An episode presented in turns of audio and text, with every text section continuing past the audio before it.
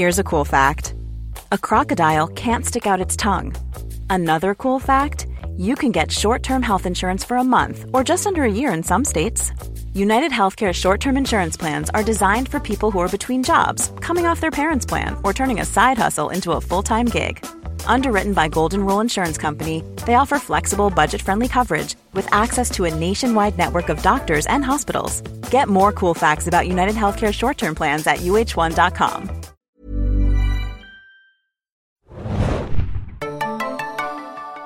Hallo und herzlich willkommen, liebe Leute, zu einer neuen Ausgabe des Serienjunkies Podcasts. Es ist endlich soweit. Ich zitiere sofort, denn es ist gerade schon gefallen.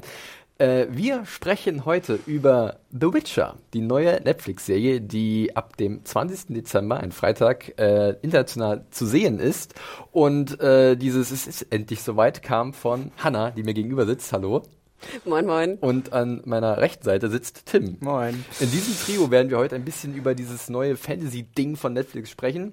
Ja, äh, monatelang wurde darüber berichtet. Gerade in den letzten Wochen wurde nochmal richtig die Werbetrommel gerührt von Netflix Seite aus. Ja, viele Featurettes, Trailer, Poster, das volle Programm. Das Neueste war, glaube ich, dass Henry Cavill höchstpersönlich in dem Ohrensessel saß und Witcher-Geschichten vorgelesen hat. Äh, ja, soweit haben sie es getrieben und äh, jetzt ist das Ding raus. Es gab ein strenges Embargo. Äh, ihr werdet vielleicht zu diesem Zeitpunkt schon ein paar Folgen gesehen haben. Wir werden in diesem Podcast über die ersten fünf sprechen, so ungefähr. Ähm, mehr haben wir im Vorfeld nicht bekommen. Man wollte uns nicht alles verraten, äh, bevor die Staffel losgeht. Dabei werden wir erstmal anfangen mit so ein bisschen generell was zum Thema Witcher, was sich hinter dieser äh, ja, Marke verbirgt, äh, hinter den Büchern, hinter dem Videospiel vielleicht auch was dazu äh, existiert oder den Videospielen und äh, wie die Erwartungen waren gegenüber dieser Serie. Und dann werden wir im zweiten Teil des Podcasts etwas genauer über die Stärken und Schwächen der Serie sprechen und vielleicht auch ein paar Mal spoilern. Das werden wir dann aber nochmal ganz explizit erwähnen.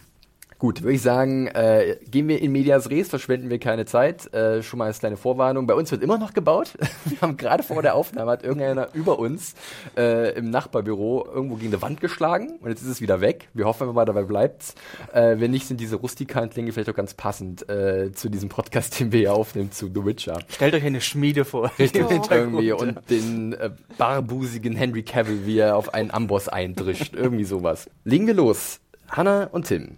Ihr seid nicht umsonst in diesem Podcast, denn ihr seid in der Redaktion die ausgewiesenen äh, Witcher-Experten, würde ich fast schon sagen. Ihr kennt euch gut mit der Videospiel Videospielreihe aus, aber auch mit den Büchern. Wollt ihr euch mal für die Leute da draußen mal ein bisschen verorten auf dem Witcher-Spektrum? Ich nenne es einfach mal so. Hannah, fang du bitte an.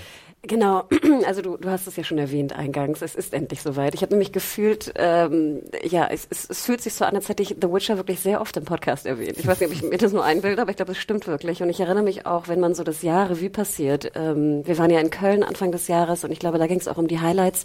Und da war ja im Januar noch nicht so ganz klar, ob Witcher wirklich fertig wird, glaube ich. Ne? Und ähm, wir dachten es, ich glaube, wir haben es auch erwähnt explizit. Und jetzt ist es soweit, genau. 20. Dezember wurde lange gemunkelt, äh, dass es auch äh, zu diesem Ausstrahlungstermin kommt. Und auf dem Spektrum bin ich absoluter Gamer-Fan. Ich muss es leider sagen. Und ich glaube, die Leute, die sich auch so ein bisschen mit Witcher auseinandergesetzt haben, jetzt in den letzten Wochen und Monaten, wissen auch, dass die Gamer-Community eine sehr, sehr starke Community ist. Und dazu zähle ich, ich bin, ich habe nur Witcher 3 gespielt, Wild Hunt, muss ich zugeben. Mhm. Ähm, nicht mal 2 und 1. Es ist bei mir auf der Liste. Ähm, ich würde es auch gerne spielen. Ich überlege sogar noch mal zwei jetzt ranzugehen äh, im äh, äh Dezember im, äh, zu Weihnachten. Aber ich liebe Witcher 3 so sehr, dass ich dieses Spiel wirklich sehr, sehr, sehr, sehr, sehr, sehr viele Stunden gespielt habe und es abgöttisch liebe. Und deswegen bin ich auf dem Spektrum absoluter Gamer-Fan. Ich habe die Kurzgeschichtenbände gelesen ähm, und den ersten Romanband, bin aber, wie gesagt, Gamer auf dem Spektrum. Tim, wie sieht's bei dir aus? Bist du ein bisschen mit den Büchern von Andrei Sapkowski? Wir müssen ihn ja mal, oder Andrzej, der, der Name, der hat An Andrzej, dieses D-R-Z-E-J in seinem Vornamen. Andrzej, Andrzej Sapkowski, der polnische Autor. Bist du mit dem vertraut oder ist es bei dir auch eher ähm, die Videospielreihe, die da äh, bei dir die Saat gesetzt hat? Ich kann mich da sehr, sehr ähnlich einordnen. Allerdings ähm, habe ich damals mit dem äh, ersten Teil auch angefangen, der mich sehr, sehr überrascht hatte und mich in diese ähm, ganze Welt eingeführt hatte. Sehr, sehr positiv überrascht hatte und äh, ja, hab den rauf und runter gespielt. Da hat es ja lange gedauert bis zum zweiten Teil, auf den ich mich dann sehr gefreut hatte. Und ähm, ja, ganz besonders der dritte hat es ja auch der Gaming-Welt komplett angetan gehabt. Zu Recht, muss ich auch einfach sagen. Game of the Year, glaube ich, auch irgendwie bei vielen geworden. Ja, äh, ist mittlerweile auch noch eine wunderbare Game of the Year Edition, die ich mir tatsächlich dieses Jahr mal ein bisschen angeguckt habe. Ich habe auch ein paar Stunden mal rein versenkt, wobei das gar nicht meins ist eigentlich, Rollenspiel und Fantasy. Äh, aber äh, ich muss auch sagen, äh, es ist spannt einen doch durchaus ein. Es ist eines der aufwendigsten Spiele, die man wirklich gesehen hat. Von, vom Soundtrack über Voice Acting, über die Grafik, über das Worldbuilding, über die die Kostüme. Da ist wieder Kostümporn, äh, Hannah Start, ja. Die Anzahl an Quests und wie liebevoll sie trotzdem für diese Anzahl noch gestaltet sind. Also das, das ganze Spiel von vorn bis hinten, man merkt, wie viel Mühe da reingeflossen ist und auch wie viel Geld tatsächlich auch. Das, das merkt man vorne und hinten und es hat funktioniert für mich. Ähm, auf der Buchseite, tatsächlich haben wir, glaube ich, auch eins der Bücher mal ausgetauscht. Ähm, ich kenne auch den ersten Band und die Kurzgeschichten. Ähm, bin allerdings auch dementsprechend nur rudimentär mit den, mit den Werken vertraut ähm, und komme da ja auch äh, eindeutig aus der Gaming-Ecke. Wobei es ja auch sehr interessant ist, weil äh, auch im Vorfeld gesagt wurde, dass die Netflix-Serie sich vor allem an den Büchern von Sapkowski orientieren wird und äh, weniger an den Videospielen von äh, CD Projekt. Ähm, man will da wahrscheinlich sich so ein bisschen von trennen, um gewissen Erwartungshaltungen entgegenzuwirken. Das ist aber schon eher ein Ding der Unmöglichkeit, oder Anna? Du, du grinst auch schon. Es ist schwierig, sich davon zu trennen. Ja, ich denke, vielleicht müssen wir es einmal kurz erwähnen. Der, der Autor Sapkowski, und ich glaube, wir werden viele Namen falsch aussprechen, also sorry vorab, ähm, war ja sehr explizit auch äh, in seiner Äußerung, dass er kein großer Freund der Games ist. Auch CDPR, du hast es erwähnt, auch ein polnischer Entwickler, ähm, super erfolgreich, aber Sapkowski und, sag ich mal, Gamer per se sind jetzt nicht seine Freunde. Also es äh, sind da sehr viele ähm, Zitate auch im Netz zu finden. Alles sind natürlich Übersetzungen, dürfen wir auch nicht vergessen. Es gab auch einen millionenschweren Rechtsstreit zwischen dem Autor und CD Projekt. Ich ne? wollte gerade sagen, er hat sie, er hat sie auch verklagt, genau, weil als damals die Rechte verkauft wurden, wurden zu Witcher 1 und ich glaube, das war ja auch das erste Game, ne, von CDPR. Das war ja das Ungewöhnliche. Das war eins, zumindest eins der ersten großen Projekte von denen überhaupt. Ähm, haben die äh, CDPR-Entwickler ihm natürlich angeboten, auch Royalties ne, zu bekommen. Mm, ja. Und er meinte, nein, auf gar keinen Fall. Das wird niemals ein Erfolg. Gib mir 10.000 Dollar grob und gut ist.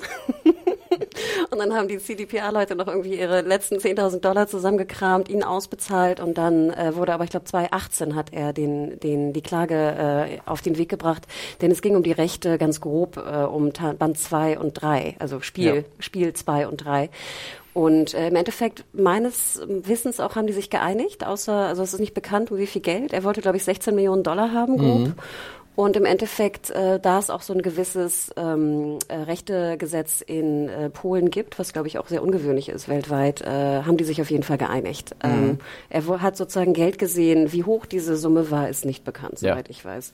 Aber ja, deswegen glaube ich, unter Gamern ist es bekannt, dass Sapkowski, sage ich mal, nicht der beste Freund ist.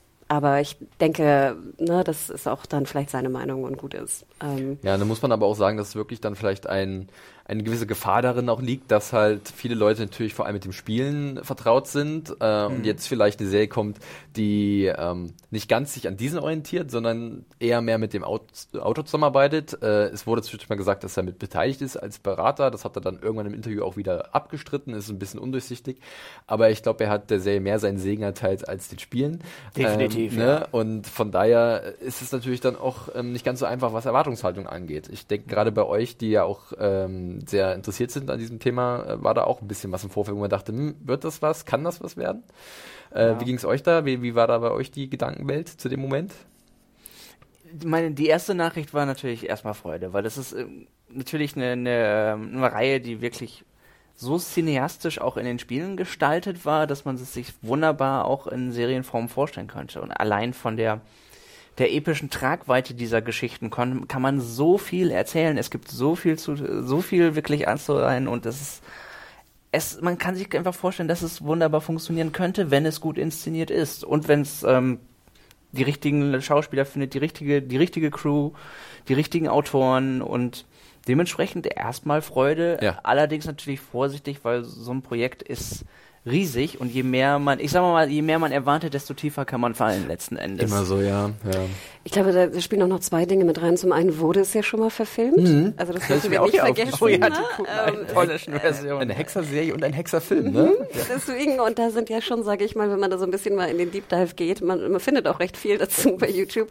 Ja, es ist nicht gut. Beides nicht. also es war natürlich sind polnische Produktionen, die Serie und auch der Film. Und ja, also sollte man vielleicht auch schnell wieder vergessen.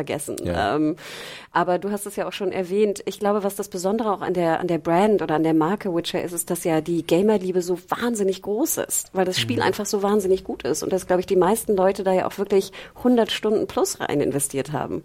Und das fördert ja, sage ich mal, auch, wenn du dich über 100 Stunden mit so einem Ding beschäftigst, dann sind deine Erwartungen automatisch so Ja. viel größer. Gerade wenn es qualitativ so gut gemacht wurde. Ich meine, das Spiel ist von 2015, jetzt Witcher 3. Ja. Und trotzdem ist es immer noch eins der meistgespielten Spiele jedes Jahr. Also das ist Wahnsinn. Also jetzt nicht Top 10, aber ich würde sagen Top 20 ungefähr. Und jetzt hatten wir ja auch zum Beispiel, es kam jetzt erst äh, kürzlich auf der auf der Switch raus, ne? Und dann siehst du Der auch ganz- Switcher, ja. und dann siehst du ja auch so ganz viel süße Posts von Leuten, die es dann, weißt du, in der Bahn spielen oder unterwegs spielen. Die Leute kriegen einfach nicht genug davon. Und ich meine, ich bin auch kurz davor, wirklich meinen, meinen dritten Playthrough zu starten. Das ist crazy. Das ist wirklich verrückt. Ich wundere mich über mich selber. Ja, ähm, kommen wir nochmal, äh, oder kommen wir langsam auf die Serie zu sprechen. Äh, Tim hat es gerade erwähnt, richtige Crew, richtige Autorin äh, oder Autorin äh, als Showrunner wurde äh, im, äh, ich glaube, irgendwann Ende 2017, Anfang 2018, äh, Lauren Schmidt-Hisrich oder Hisrick, wieder ein Name, wo man sicher ist, wie man ihn ausspricht, ähm, bekannt gegeben, ähm, nachdem halt im Mai 2017 von Netflix generell gesagt wurde, wir machen eine Serie zu Witcher. Vorher, habe ich gelesen, war sogar ein Film erst äh, in der Planung, äh, nur Witcher, und da hat aber irgendeiner aus den äh, tieferen Produzententeam bei Netflix gesagt, seid ihr verrückt, lass uns doch aus den ganzen Büchern einfach eine Serie machen, weil wir können das nicht zusammendampfen auf einen Spielfilm. Ähm, Hisrick ist es dann geworden, oder Schmidt Hisrick, ähm, die vorher bei so Sachen bei wie West Wing mitgeschrieben hat oder auch ganz wie bei Netflix Daredevil Defenders, äh, The Umbrella Academy. Und die dann auch gleich gesagt hat, sie ist ein großer Fan und äh, sie möchte einen diversen Writers Room äh, irgendwie mitbringen und vielleicht auch so ein bisschen was an dem klassischen, was man so vom Witcher vielleicht vorstellt, was verändern, was Charaktere angeht, wodurch wieder gleich ein Teil der Fans auf die Barrikaden gegangen ist, das wird da nicht unser Witcher, wie wir es kennen. Es ist leider so eine Plage unserer Zeit, oder? Also, ähm, wie habt ihr das da so mitbekommen? Weil ihr das auch ein bisschen übertrieben, die, die Reaktion einiger Leute? Oder könnt ihr das nachvollziehen, dass das ihr Heiligtum ist und sie wollen, dass es so getreu wie möglich umgesetzt werden muss? Ich, also zum einen fand ich, war sie, sie war ja sehr, du hast es erwähnt, sehr, sie hat viel darüber berichtet, wie sie rangegangen ist an die Sache. Sie war sehr offen damit. Und das fand Mhm. Twitter ich, sehr aktiv auch Genau, noch, und das ja. fand ich sehr schön. Also welche, welche, welche Bücher sie sozusagen nimmt, welche Geschichten sie äh, adaptieren möchte, wie der Writers Room aufgebaut ist, was sie sich vorstellt. Und das finde ich eigentlich generell löblich, dass auch ein Showrunner, sag ich mal, in dem Prozess des Schreibens sehr offen damit umgeht. Was die ähm, Diver, Oh, Diversität. Diversität, genau, danke, ähm, eben äh, auch in der Schauspielerwahl, im Casting angeht, bin ich ja auch immer jemand heutzutage, der sagt, finde ich gut. Ähm, klar gab es dann auch so ein bisschen die Puristen, die sagten, das ist irgendwie ein slawisches Werk, ne? Ist ja auch bekannt, äh, es spielt in der, in der slawischen Mythologie größtenteils, wie sich wieder Leute aufregten. Ganz ehrlich, Felix, ich achte da nicht mehr drauf. Das ist Also, auch das sorry. einzig Richtige, würde also ich mal es ist sagen. mir jetzt auch wirklich Schnurz, ob jetzt irgendwer sagt, ihre Haut ist zu braun und sie sieht nicht weiß genug aus, weil sie nicht slawisch genug aussieht, da Die denke ich konnten da so, gar nicht gewesen sein zu dieser fiktiven Oh Zeit in Gott, diesem Fantasy-Universum. Es, es tut mir leid, ich nehme es nicht mehr ernst. Ich kann Ja. es nicht mehr ernst nehmen, weil was, was diese Diskussion ist für mich obsolet Ja, mittlerweile. gibt's jedes Mal. Also jetzt ist es natürlich, die Videospiele haben wahrscheinlich auch dazu beigetragen, dass es noch ein viel festgefahreneres optisches Bild von den Charakteren Ja. gibt. Das heißt, du hast, du, die Leute kennen die schon optisch. Es ist nicht nur, dass sie sich die vorgestellt haben und vielleicht gesagt haben, na gut, ein Hautton tiefer oder, oder heller oder dunkler wäre oder wäre für mich kein Problem, aber sie haben schon ein komplettes optisches Bild aufgebaut bekommen und haben wahrscheinlich gesagt, oh, Ja, meine Jennifer muss so aussehen. Jennifer. Sorry, ja. Also wirklich, wir könnten immer einen Schnaps trinken, wenn hier ein Name falsch ausgesprochen würde, würden der blitzeblau rausgehen aus, der, aus dem Studio. Äh, der prominenteste Name, der sich dann der Produktion angeschlossen hat, äh, in der Hauptrolle, September 2018 war es, ist dann Superman höchstpersönlich gewesen, Henry Cavill. Und das war schon eine ganz schöne Ansage, muss ich sagen, weil der war gerade zu der Zeit auch durch Fallout, den Mission Impossible Film und generell sein, in, äh, sein, sein Engagement für DC eine ziemlich große Nummer und äh, generell ein sehr sympathischer Zeitgenosse ist mal mein Eindruck und ähm, selbst anscheinend auch Witcher-Fan. Ich wollte gerade sagen, soweit ich mich erinnere, gab es da ein Interview. Ich glaube, es war sogar mit IGN. Ich bin mir aber nicht ganz sicher. Zu, ich glaube, Superman. Und Mhm. da kam irgendwie raus per Zufall, dass er so ein großer Witcher-Fan ist. Ich glaube, er von den Games, wenn ich Mhm. mich recht erinnere, kann auch falsch sein.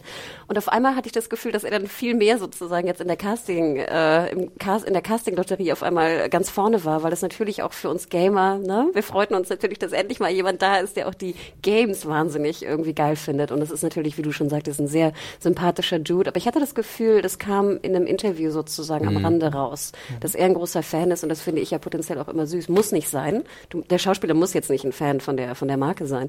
Aber das war natürlich, sage ich mal, sehr positiv, glaube ich, für seine Wahl auch. Tim, ich erinnere mich an das erste Bild von Henry Cavill, von so einem komischen Testscreening. äh, da hat er ordentlich sein Fett abbekommen, beziehungsweise die ganze Produktion.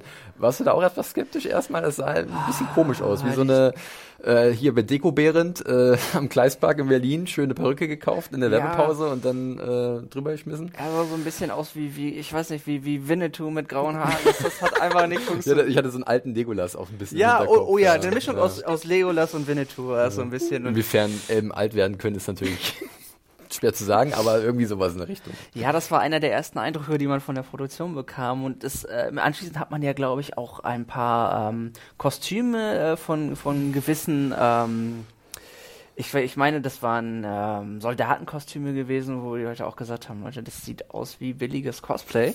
Das sieht aus wie, wie die Skrotum-Rüstung, Ja. möchte ich betonen. Ich muss leider das einmal Leicht, erwähnen. leichtfaltige Rüstung war es, ja. Da hat die äh, Fantasie relativ schnell wild gespielt.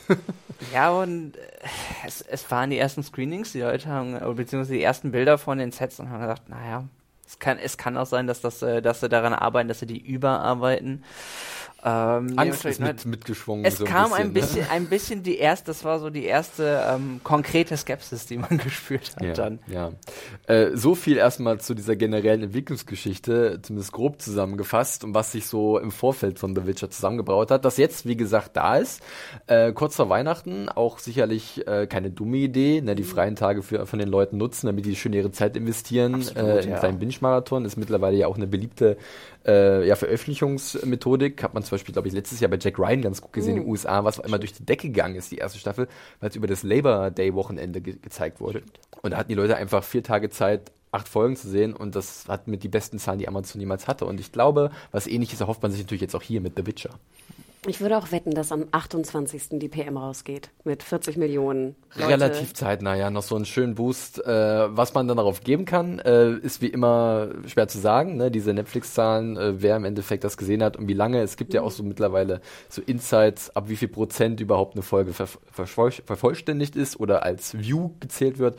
Müssen wir mal sehen, darf man vielleicht nicht so sehr auf die Goldwaage legen. Aber wir reden jetzt mal ein bisschen konkreter über The Witcher und wir fangen erstmal damit an, dass wir, nachdem wir euch jetzt ein bisschen Hintergrundwissen gegeben haben, euch erklären oder euch sagen, was um was es überhaupt in dieser Serie geht. Und diese glorreiche Aufgabe übernimmt Tim. Ja, also, ähm, The Witcher geht und, und dreht sich um die besagte Haupt-, äh, Namens- und titelgebende Person, Geralt äh, of Rivia. Ich weiß nicht, ob wir jetzt Englisch oder Deutsch Namen, ob sage ich immer von, von Riva oder sage ich of Rivia. Ich, ich habe die Tim. Spiele auf Englisch gespielt, also entschuldigt, wenn ihr dies auf Deutsch kennt, aber ich, mir sind die Namen im Englischen geläufiger. Also nennen wir ihn mal Geralt of Rivia. Ähm, das ist unser besagter Witcher. Und der ist ein ähm, Mutant, was man nicht direkt bis auf die Augen auf dem ersten Blick sehen würde, der durch eine, ähm, ne, sagen wir einfach mal ganz simpel, durch eine Fantasy-Welt streift mit seinem Pferd. Mach so einfach wie möglich am besten. Ja. weil es wird noch kompliziert genug, glaube ich. Der, der stiefelt durch eine Fantasy-Welt und ähm, gegen gute Bezahlung äh, erledigt er ähm, Aufträge, indem er die Leute von hauptsächlich Monstern befreit. Und das ist sein Job und im Grunde steigt die Serie um, ähm, auch in einem Job ein und damit fängt es letzten Endes an. Genau. Wir werden dann noch in diese besagte Fantasy-Welt eingeführt, die aus verschiedenen Ländereien besteht, aus verschiedenen Fraktionen. Ja. Es gibt Königinnen und Könige da, äh, Machtbestrebungen hier, potenzielle Kriege dort. Äh, viele Figuren geben sich die Klinke in der Hand. Es gibt auch sowas wie Zauberei, also Magie spielt eine wichtige Rolle. Also es ist eigentlich so eine klassische Fantasy-Welt, wie wir uns sie vorstellen. Und grundsätzlich dreht sich halt wirklich alles um The Witcher und noch weitere Figuren, über die wir jetzt vielleicht noch im Detail dann sprechen werden, die auch schon bei den Promomaterialien relativ prominent vorgeschoben wurden. Ähm, nennen wir sie beim Namen zum einen. So, jetzt geht's nämlich los, Freunde. Äh, Jennifer. Jennifer, ja. Äh, äh, auf, was ist? We Wengeberg. Wengeberg, ja. Jennifer Wengeberg, gespielt von Anja Charlotta. Und ähm, dann noch die gute Freya Allan, die äh, relativ ein Newcomer ist, äh, die Siri spielt. Also das ist auch nur ihr Spitzname, oder? Sie hat auch so einen längeren Namen. Cyrilla. Cyrilla, ja. Oder Cyrilla. Cyrilla. Cyrilla. Ja, Ja, so, sorry. wie, wie möchte Ja. man es aussprechen? Die, die letztgenannte ist so eine junge Prinzessin, die ein großes Geheimnis umgibt und über besondere Fähigkeiten verfügt. Und die andere ist halt so eine ja, Zauberlehrlinge, Le Lehrlinge, so eine junge angehende Magierin, die vielleicht noch irgendwie Die eine wichtige Rolle, anhat. Rolle spielen könnte im Leben von Ja. Geralt. So, damit haben wir eigentlich erstmal grundsätzlich das zusammengefasst, um was es geht. Jetzt können wir eigentlich schon so ein bisschen uns darüber austauschen, wie uns das denn gefallen hat. Wir haben alle so ein bisschen mehr als äh, eine Folge gesehen. Bei mir lief tatsächlich relativ fix hintereinander die fünf Folgen durch, muss ich jetzt ehrlich sagen. Da war irgendwie eine gewisse Neugier geweckt, wobei das nicht dafür sprechen muss, ob die Serie jetzt gut ist, muss ich, muss ich schon mal voranschieben. Aber äh, wie war denn euer erster Eindruck äh, nach all dem Warten von The Witcher? Hanna, bitte, du darfst gerne anfangen. Ich war geschockt. es, es tut mir wirklich leid. Und ich weiß, ich werde wieder ganz viel Shit dafür kriegen. Aber äh, allein die erste Szene, die haben wir ja auch schon im Trailer teilweise gesehen. Deswegen glaube ich, können wir sie auch erwähnen. Wir sehen also den Witcher, wie er gegen eine Kikimora, glaube ich, heißt sie. Aus dem Spielen kennen wir sie auch. Eine Art Spinnenwesen, schätze ich jetzt mal. Ich kenne das Lore Also nicht so gut. ja. Ähm, Im Dunkeln an so einem Teich äh, kämpft. Und ich muss ganz ehrlich sagen, ich dachte, ich sehe einen Screener, der noch nicht bearbeitet wurde.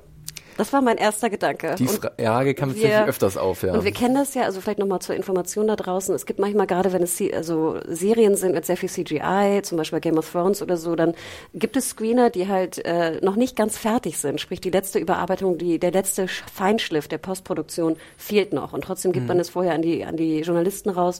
Und dann ist meist so ein Hinweis irgendwie, die, die Opening Credits fehlen vielleicht noch oder irgendwelche technischen Effekte. Ja. Ähm, und dann ist manchmal noch. auch ganz witzig, wenn wirklich im Hintergrund mal eine, ein Greenscreen zu sehen ist, so, okay, da wird dann noch was eingefügt. Also das wäre nicht ungewöhnlich gewesen. Und Ja. die, die Screener kamen ja ungefähr so vor drei Wochen, würde ich sagen. äh, Die waren recht früh auf jeden Fall. Ähm, und es ist ja auch schon relativ lang fertig. Also wenn man so mit Leuten aus der Branche spricht, dann äh, wo, ist es schon relativ lang fertig, komischerweise. Und das war wirklich mein erster Gedanke, denn ich fand, es sah nicht gut aus. Es tut mir leid. Und man sieht auch so eine typische Szene, wo, wo Geralt so, so hochspringt oder wegfliegt. Und ich hatte das Gefühl, die, die Drähte sind noch dran. Es war, es war sehr dra also ich hatte das Gefühl, es sah halt nicht wie eine, eine flüssige Bewegung, wie wir das ja auch mittlerweile in Actionsequenzen kennen, gerade in, also auch in asiatischen Actionsequenzen, die ja wirklich fantastisch sind diesbezüglich. Und ich dachte wirklich, wo sind die Bänder? Ähm, und das hat mich echt so ein bisschen geschockt. Und dann dachte ich, okay, na los geht's. Aber das war leider mein erster Eindruck, erste Szene Witcher. Tim, wir haben dann bestätigen können, dass es tatsächlich die finalen Fassungen waren der Episoden. Nochmal nachgefragt äh, an der Quelle. Ähm, du hattest auch ein ähnliches Problem äh, anfänglich oder generell erstmal gehabt, ne? dass es sich nicht so richtig fertig äh, anfühlte. Ich habe deswegen auch nochmal nachgefragt, weil ich dachte, das kann nicht sein, dass sie die, diese Effekte so stehen lassen, weil es gibt für mich immer so, so viele Möglichkeiten, schwaches CGI zu umgehen, wenn man sich dessen bewusst ist, dass es einer der Schwachpunkte ist, die man hat. Man, weil man kennt sein Budget, man kann vorher einmal sehen, wie sowas ungefähr aussieht und was man darstellen will. Und da ist es ein Punkt, wo für mich dann die Regie gefragt ist. Sie sagt, okay, wir wollen möglichst wenig zeigen, weil wir wissen, das Monster, wenn wir das zu lange die Aus Bewegungen zeigen, es zu ausland ist, sieht es einfach schrottig Verfliegt aus. der Zauber. Ist es einfach Ja. so, ja. Absolut. Und leider haben sie sich in, in mehrfacher Hinsicht übernommen, was diese oder ihren, ihrem CG viel zu viel zugetraut. Denn es gibt, es sind nicht nur die Monster, die da Probleme machen, sondern für mich waren es auch oft irgendwelche großen Establishing-Shots von Städten oder Schlachtfeldern. Alles, was einfach mal groß rausgezoomt war, bei dem konntest du mindestens an den Ecken und Kanten sehen, dass das CG war. Und ich will doch keine CG-Stadt. Das, das, das reißt einen aus, diesem, aus dieser Immersion einfach raus, die die, die Serie kreieren möchte. Ähm, man merkt tatsächlich so bei ein paar Szenen, die eher so in gesetzteren Settings sind, dass da anscheinend wirklich auch Kulissen gebaut wurden. Das Ja. fühlt sich auch besser an, wobei man auch da ab und zu das Styropor förmlich schmecken kann. Äh, Das ist leider so. Ich hab schon Aber Kopfschmerzen vom Augenrollen. ähm, aber der Punkt, den du gerade ansprichst, Tim, ähm, das ist mir auch aufgefallen, dass gerade Weiteraufnahmen, wo man dann auch irgendw irgendwelche Effekte setzt, doch sehr krass abfallen. Ähm, was schade ist, äh, man will natürlich gleich ein episches Ausmaß bewirken. Man möchte gleich die Leute, die Leuten zeigen, das ist eine, eine große Welt, in der wir leben und ähm, es gibt diese kleinen Momente, es gibt aber auch diese großen epischen Momente und wir möchten euch alles geben. Und das ist für mich so ein bisschen, gerade nach dem Piloten, wenn wir nur mal da äh, stehen bleiben, so ein bisschen die Krux an der Sache, dass man sich natürlich sehr viel vorgenommen hat und dementsprechend auch sehr viel macht und von allem etwas machen will, ohne wirklich ein, eine, eine, grundsätzliche Idee zu verfolgen oder einen roten Faden zu haben, zu sagen, okay, vielleicht müssten wir einfach auch in der ersten Folge uns an der Stelle ein bisschen drosseln und das langsam aufbauen. Nein, wir werden gleich, und so hat es sich für mich ab und zu angefühlt, in eine relativ generische Fantasy-Welt eingeführt, die jetzt noch nicht so wirklich heraussticht mhm. und ähm, dementsprechend auch mich erstmal ein bisschen kalt lässt. Und dann werde ich persönlich, das ist vielleicht für euch anders gewesen, weil ihr ein bisschen mehr vertraut seid mit diesem Universum, aber ich persönlich werde dann mit tausenden Namen äh, bombardiert und Ländern, wo ich überhaupt nicht weiß, woran ich gerade bin. Und ich habe dann ein Problem, mich natürlich zu investieren. Weil mhm. ich sage, okay, wer ist jetzt, was ist jetzt Sintra und Nilfgaard, was wollt ihr? Ich kenne die ja ein bisschen, aber ich stelle mir gerade jemanden vor, der einfach mal reinguckt und denkt, okay, nach einer halben Stunde, what the fuck is happening? Ja. Also ich, ich, äh, ich gebe, also das war auch mein Gefühl. Ich schaute es und speziell so ab Minute zehn ähm, sehen wir ja hier Strickobor, glaube ich, ne? Ja. der, der Magier. Und wir sehen sofort auch unsere ersten Ladies oben ohne, möchte ich betonen im Hintergrund. Ich dachte mir auch so, äh, Game of Thrones lässt grüßen. Mhm. Ne? Ja, Minutencounter 10, ähm, Ding. 10, genau, ja. Ding. Kannst du eine Iowa nachstellen. Und ich fand das sah auch noch so wie so CGI aus. Also es war doppelt irgendwie komisch. Ich weiß nicht, ob dir das so aufgefallen ist. Seine, seine Zauber-Traumillusion. Äh, und es sollte natürlich auch ein bisschen künstlich aussehen, aber mhm. es, es, hat mich irgendwie komplett rausgeholt. Ich sah, ich sah Brüste und dann war es wirklich so Name-Dropping. Und ich meine, ich habe wirklich viel Zeit in dieser Welt verbracht. Ich habe viel Lore, ich weiß nicht, YouTube-Videos, Artikel gelesen sozusagen. Damals, aber auch in den letzten, verteilt über die letzten vier Jahre. Und ich dachte so, hm, Moment, wer war das nochmal? Was? Dann musste ich mal Pause mhm. machen und dachte, was? Wo, wo sind wir nochmal? Wer war nochmal Strickebohr? Was? Ich musste wirklich Sachen nachlesen und ich dachte, wenn ich das schon tun muss, nicht, dass ich so viel Ahnung davon habe, auf gar keinen Fall. Ne? Aber dann dachte ich, wie soll denn der Normalzuschauer mit diesem ja. Name-Dropping ab Minute 10, und ich glaube, diese Szene mit Strickebohr ist relativ lang, es sind mhm. fast fünf Minuten, mhm. ist nur äh, Name-Dropping und irgendwie äh, Plot-Erzählung. Äh, ähm, da dachte ich mir, Gott, die, die müssen ja vollkommen abschalten. Es ist äh, ein Risiko, was daran liegt auf jeden Fall. Also bei der Strickeboard-Szene kann man der vielleicht noch, um jetzt mal wieder, ich muss meiner Rolle gerecht werden als, als Mittler, als Diplomat, kann man der noch ein bisschen abgewinnen, eventuell, dass dadurch die Hauptfigur etwas an Farbe gewinnt, dass man halt so ein bisschen mhm. Verständnis dafür bekommt, was ein Witcher motiviert, wie er durchs Leben geht, was seine Philosophie ist. Ne? Das ist ja auch so ein bisschen wichtig, dass man am Anfang erstmal weiß, okay, meine Hauptfigur, was motiviert ihn, beziehungsweise wie tickt der und was hat ähm, er für eine Welt? Genau, und, und da muss ich ehrlich zugeben, dass mir das eigentlich ganz in Ordnung gefallen hat. Es liegt vielleicht ja. aber auch daran, dass mir Henry Cavill durchaus gefällt in dieser Rolle und äh, dass man durchaus schon mal eine gewisse Vorstellung davon bekommt, ähm, wie halt der Witcher vorgeht, äh, was für moralische Vorstellungen er hat, dass er nicht wirklich unterscheidet zwischen verschiedenen Übeln, sondern irgendwie, ähm, ja, versucht irgendwie so einen Mittelweg zu finden, das vielleicht auch nicht die beste Möglichkeit ist, aber dass er auch sagt, okay, nur weil du mir sagst, dass die böse ist, heißt das nicht, dass sie böse ist. Es gibt immer zwei Seiten der Geschichte und wo finde ich mich wieder in diesem ewigen Konflikt? Und äh, das ist ja auch generell ein Reiz, der die Figur an sich, ganz abgesehen von der Serie, wahrscheinlich auch in den Büchern und auch in den Spielen, ja schon hat. Ne? Dieser, dieser jemand, der unglaublich mächtig ist und ähm, der natürlich auch, an den sich viele Leute richten für, äh, oder, oder wenden für Hilfe, aber der selber natürlich immer so ein bisschen durch diese undurchsichtigen Moraste der Moral durchwarten muss. Und das fand ich tatsächlich gar nicht mal so verkehrt, um mal was Positives zu sagen. Ja, das hat funktioniert auf jeden Fall. Du, ich äh, auch, ja, ich muss es zugeben, ich fand äh, Cavill als Geralt hat funktioniert. Also mhm. als wir ihn dann nach dem Kampf in der Kikimora sozusagen in die Taverne gehen sehen und man spürt auch so ein bisschen, dass vielleicht die Leute ihn nicht so mögen mhm. oder dass sie ein bisschen verwirrt sind oder ein bisschen Angst haben auch für ihn er, er funktioniert. Ich finde, er klingt auch gut. Ich finde, er, er, er, ne, also die Stimme ist gut. Er, er grunzt auch immer so. Ich weiß nicht, was mir aufgefallen ist. Ne? So. ja, was passt? Das, das ist das, wirklich. Das macht er tatsächlich. Ich finde das. Ich habe mich teilweise gefragt, ob sie ihn neu nachsynchronisieren, weil er klingt wirklich sehr auch von der von der ganzen Betonung wie der wie der englische Voice Actor. Und das fand ich ist wunderbar gelungen. Also Super. Cavill ist definitiv kein Stein des Anstoßes. Seine Perücke hier. sieht doch besser aus. Sie ja. haben daran mhm. wirklich auch gearbeitet. Äh, also Wirkt wirklich etwas natürlicher. Genau, er, er, er trägt die Rolle und ich finde auch, er wirkt, äh, ich möchte ihm folgen und ich möchte wissen, was mit ihm, mit ihm passiert. Trotz dessen fand ich dieses vom, ich fand es ein bisschen, bisschen clumsy als Mhm, Pilot. Ich finde, glaube auch, dass man ein bisschen mehr Zeit gebraucht hätte und Ja. ein bisschen naturalistisch, ein bisschen weniger äh, Kram einfach auf den Zuschauer drauf äh, werfen müssen. Gerade, ich glaube, wir hatten es ja auch erwähnt, ähm, Felix bei ähm, hier der letzten, äh, wie heißt sie, ähm, Delavian-Serie. Ähm, Ähm, Carnival Row.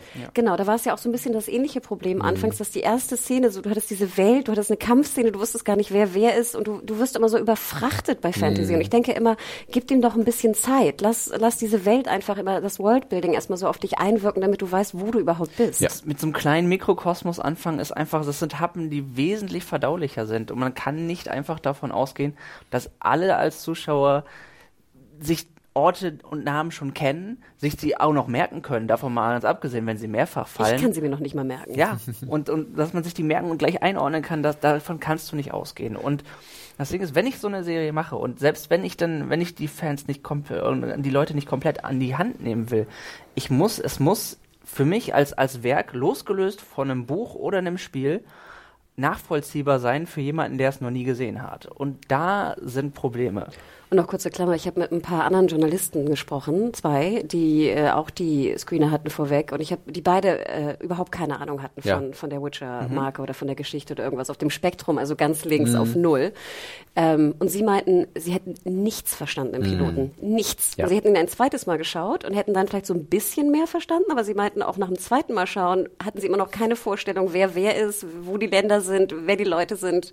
Und da dachte ich so, okay, das ist ein perfektes Beispiel dafür. Das ist einfach zu viel war am Anfang. Und man muss ja auch sagen, dass äh, der Pilot an sich ja vielleicht noch nicht mal, äh, vielleicht ein bisschen mehr als die Hälfte von denen einführt, um was es geht, weil so ein Charakter wie äh, Jennifer spielt dann überhaupt keine Rolle, wird dann erst in den folgenden Episoden eingeführt, dann ähm, gibt, ergibt sich erst dann auch ein Bild, dass es vielleicht auch verschiedene Zeitebenen gibt, auf der der Handlung, auf die die Handlung erzählt wird, das ist halt, das ist dann, also es kommt immer mehr in diesem Topf. Und äh, dann dann fühlt sich das alles sehr gehetzt an zwischendurch. Und äh, dann betet man so ein bisschen drum, komm, zieht mal die Handbremse, lass das mal ein bisschen atmen und immer wenn es das tut, finde ich, wenn es sich zum Beispiel auch auf ähm, Gerald konzentriert und äh, auf Figuren, auf die er trifft und wo er dann noch ein bisschen sich selber überdenken muss vielleicht, ähm, dann funktioniert das eigentlich gar nicht so verkehrt, aber dann will es gleich wieder nach den Sternen greifen. Ja, Das Ding ist, je, je kleiner die, die, der Ausschnitt der Welt ist, den wir sehen, desto besser funktioniert es tatsächlich. Was ich noch sagen muss, das Finale, sag ich mal, der, des Piloten ist ja der Kampf, ne? Die Ja. Kampfszene. Oh ja, da möchte ich gerne drüber sprechen. Und zwischen ihm und Renfrey, und ich fand generell, Renfrey hat gut funktioniert für mich. Ich fand, es Mhm. war wie eine, eine Art von amerikanischer oder englischer Ma Marion Cotillard. Fand ich war sehr lookalike ungefähr. Wir hatten das Thema, ich habe mich irgendwie an Lauren Graham aus Walking Dead erinnert gefühlt, ja, äh, Maggie, falls einige den Schauspielernamen Genau, könnt ihr mal, können wir mal abstimmen, Ja. wer, wer hat mehr äh, beide gesehen. Im Endeffekt fand ich, war ich sehr positiv überrascht. Ich fand Cavill mit Schwert ist superb. Die, also das, das muss ich auch sagen, die Kampfszenen, die Bewegungen sind flüssig, Super. das sieht super aus. So, Freunde, und jetzt kommt ganz kurz mein GOT-Fun-Fact an dieser Stelle. Und zwar, wer ist für Sword und Fights verantwortlich? Unser, unser Schwertdude. Wladimir Furik, der Oh Night. King aus Game of Thrones, ist tatsächlich hier Chefchoreograf, wenn es um die Kämpfe geht. Und man merkt, Oh. da ist, da ist Wucht dahinter. Gänsehaut. der, der Nachtkönig kommt gerade reingesprungen. ich sehe die Doku wieder vor mir. ja, ja. Oh. Ähm, genau, Wladimir Fudik, äh, der äh, ja auch in der Ewigkeit bei Game of Thrones immer mit äh, koordiniert hat, wenn es um Stunts geht und Schwertkämpfe und dann halt später auch den Night King gespielt hat. Und man merkt es den Kämpfen an, die sind wuchtig, die, die haben Impact, wie man so schön sagt. Haben schön, sind schön schnell geschnitten, aber nicht unübersichtlich, genau. Also äh, da fand ich tatsächlich auch dieses erste kleine Finale im Piloten ähm, gefiel mir gut. Und Cavill trägt das auch. Ich meine, der ist ja schon ganz schön aufgepumpt, Ja, ne? Ganz ehrlich. Mir ist der ja auch schon fast zu breit, aber auch in seinen Bewegungen. Klar, es ist wahrscheinlich ein bisschen schneller irgendwie, Mhm. ne? Aber es sieht super aus und die Drehungen sind toll und diese tollen flüssigen Bewegungen, die wir ja auch aus dem Spiel kennen. Fehlt noch, dass er noch eine Rolle macht, finde ich. Aber es, es funktioniert und ich wirklich, ich glaube, er hat ja auch die, ich glaube, alle Stunts sogar selbst gemacht, soweit ich das gehört hatte. Ja. Also, das, was ich ja gesehen habe, sah nicht so, man hat so oft nicht ein Double ausmachen können. Also, es waren schon, kann mich gut vorstellen. Es ist, es ist einfach glaubhaft, dass er jemanden spielt, der diese, diese Bewegung jeden Tag macht. Und das, das siehst du ihm wirklich, ähm, das, das kannst du dem einfach anmerken. Und das, äh, das macht es, das macht es, das Ganze einfach glaubhaft und greifbar und sieht einfach gut aus. Was ich ein bisschen schade fand, nochmal zum, zum Piloten, diese Geschichte, ähm, wir erinnern uns ja auch im Buch, die Geschichte ist ja eigentlich sehr, sehr gleich erzählt, äh, mhm. wie im Buch, mit, mit warum er jetzt The Butcher of Blaviken äh, heißt. Ja. Ich weiß nicht, was auf Deutsch ist. Der Schlechter, Schlechter von Blaviken, ja, glaube ich. Schlechter wahrscheinlich, ja. Und ich fand ja sozusagen im Buch ich das eine sehr krasse Geschichte, denn es geht ja wirklich darum, dass äh, Renfrey Strigobor töten will, klar, wir erfahren auch warum, aber dass sie ja sagt, ich töte alle Leute im, äh, im Ort, wenn Strigobor nicht rauskommt. Und ich mhm. fand, das war eigentlich ein sehr interessanter Ansatz. Mhm. Ich fand, der wird aber gar nicht so deutlich im Piloten. Jetzt, äh, vielleicht habe ich es auch irgendwie, war ich nicht so aufmerksam, kann auch sehr gut sein. Das, das Dilemma es, hätte man deutlicher stellen Finde ich nämlich auch, können, weil ja. es klingt eigentlich so, als ob sie in Anführungsstrichen nur das Mädchen umbringen will. Das klingt jetzt sehr hart von mir formuliert, aber ich finde sozusagen die Tragweite, die ja. es wirklich im ja. Buch ist, dass sie das, den ganzen Ort umbringen will, was ich eigentlich ziemlich schlau finde. Also so, so böse es ist, aber zu mhm. sagen, hier, lieber Zauberer, du musst rauskommen aus dem Haus, sonst bringe ich jeden um hier in dem Ort, finde ich ist schon eigentlich eine krasse Strategie. Aber ich finde, das kommt überhaupt nicht rüber im Piloten, was ich sehr schade fand. Und dabei hat das sehr gutes Konfliktpotenzial oder auch Potenzial dafür, die Figur von Gerald noch weiter auszuschmücken, denn er muss sich ja zwischen diesen geringeren Übel entscheiden. Okay, was, ja. was mache ich jetzt? Ne? Genau, ich kann eigentlich Remfir nicht töten, weil an ihr wurden Experimente durchgeführt, also sie sollte eigentlich umgebracht werden damals von Stregobor. Und wurde auch missbraucht. Wurde missbraucht, äh, genau. Und das volle, also und, und auf der anderen Seite äh, will halt Remfir unschuldige Menschen umbringen. Also wo findet er sich wieder? Und das ist das irgendwie für mich auch immer das, was eigentlich die Figur so spannend macht. Ja. Und das müssen sie auch bespielen. Und das finde ich nämlich so interessant, Tim, ich weiß nicht, wie es dir ging, aber wenn, gerade wenn diese moralischen Fragen angedeutet werden in der Serie, habe ich so ganz starke Erinnerungen an Spielmomente, wo Missionen sind, die so krass sind. Mhm. Ich muss einfach das noch einmal kurz loben, wo wirklich du nachher entscheiden musst als Spieler, bringst du das Monster um oder nicht? Und ich mich heute noch frage teilweise, habe ich die richtige Entscheidung gefällt damals in dieser Mission? Hätte ich es mhm. nicht umbringen sollen? Hätte ich es umbringen sollen? Und ich finde, das kam hier leider nicht rüber. Genau wie Felix sagte, das ist wirklich die, für mich die interessanteste Quintessenz der Bücher auch, diese moralischen Fragen, die, die Gerald immer hat, bei jeder Mission eigentlich, die er, die er hat. Und hier im Piloten, finde ich, hätte man das echt besser ausarbeiten können. Vor allem, da man es bei ihr durchaus nachvollziehen konnte, mhm. warum sie zu den Methoden greift, zu denen sie greift, ist, ist die, die ähm, essentielle Frage für ihn ja auch moralisch gewesen, wie viel Bösartigkeit von ihr toleriere ich, bis ich einschreiten muss? Also was, was, was darf sie machen, bis ich sagen muss, okay, das reicht, ich muss, ich fühle mich doch genötigt da in, in den Du kannst Fuß ja auch beide Seiten verstehen. Das ist ja, ja das Interessante genau. daran. Das ist ja gerade das, dann wird's interessant, wenn Richtig. du beide Seiten verstehen kannst und denkst, okay, ich weiß auch nicht, Weil, wie ich mich. Wenn das fehlt oder nicht genug bespielt wird, dann hast du im Endeffekt äh, einen einsilbigen Superhelden, äh, der sein Schwert cool schwingen kann, ein bisschen rumgrummelt, mal einen One-Liner droppt und das ist nichts Besonderes. Das haben wir tausendmal schon durchexistiert, gerade auch ja. in diesem Genre. Also von daher, du musst halt diese Besonderheit der Figur oder auch dieser Welt dann einfach auch wirklich nutzen. Und das ist leider manchmal hier nicht der Fall oder vielleicht sogar nicht nur manchmal, sondern sehr oft. Und das ist schade. Das ist mir dann auch im Endeffekt aufgefallen. Also das hat sich dann auch in den weiteren Episoden so dargestellt, wobei da auch ab und zu so ein ganz komisches Ungleichgewicht war zwischen Humor, also man wollte so ein bisschen locker sein, ne? Wir, äh, also es mhm. treten auch Charaktere auf, die versuchen so ein bisschen Spaß reinzubringen, aber dann wird's doch wieder sehr finster und sie haben so eine Idee, wieder diese moralischen Abgründe aufzuzeigen, aber irgendwie das Gleichgewicht oder die Balance ist, ist etwas ähm, ungenau. Ich würde gerne noch einen Punkt aus dem Piloten mhm. ähm, andeuten. Und zwar haben wir ja auch einen zweiten Plot im Piloten, ja. und zwar am Thron, äh, am ja. König, äh, Königshaus von Sintra sind wir, glaube ich. Tim ne? hat hier sogar genau, eine Karte ausgedruckt. Ich werde komplett verrückt. Ja. Was ist das hier? Sintra. Damit man mal sehen kann, da unten ist Nilfgaard. Alles klar. Sintra ist hier, okay. also dies grenzt aneinander. Und wir erfahren ja auch so ein bisschen, wir sehen ähm, Siri, ich glaube, es fängt auch an, die Einführung von Siri ist, wie sie so als Junge verkleidet, mhm. mehr oder weniger in den Straßen ein bisschen spielt und dann aber natürlich die, die Enkeltochter ist der Königin. Mhm. Kalante? Kalansi? Ich ja, Kalanthi, ja, Kalanthi glaube ich, wird sie ausgesprochen. Und da fand ich es interessant, das ist Maggie the Frog aus Game of Thrones, die Seherin, die bei zu der Cersei gegangen ist. Also ich habe immer so Leute wiedererkannt tatsächlich. Ja, was denn? Aber ja. hast du sie wirklich wieder wiedererkannt? Ja, wirklich. Ah, wirklich? Ja. Oh, krass, aber nee. Die kenne ich doch aus Game of Thrones. Nachgeguckt und dann tatsächlich, ja. Oh, Respekt. Wo ist ihr? Ähm, ja. Und wir sind am, am Hof und das fand ich auch leider ein bisschen schade. Wir sehen dann ja, dass sozusagen Nilfgaard ähm, vor den Toren steht und dann eine Kampfszene mit der, der Lioness, mit Calante. Wieder diese Kampfszene fand ich war so hm, so Medium. Ich weiß nicht, wie es euch ging da, effekte technisch. Wie sieht denn ihr das mit der Brutalität? Weil die Serie ist ja nicht zimperlich. Ist die überspitzt, übertrieben, genau richtig? Ich habe da ein paar Mal mir so gedacht, irgendwas läuft da unrund.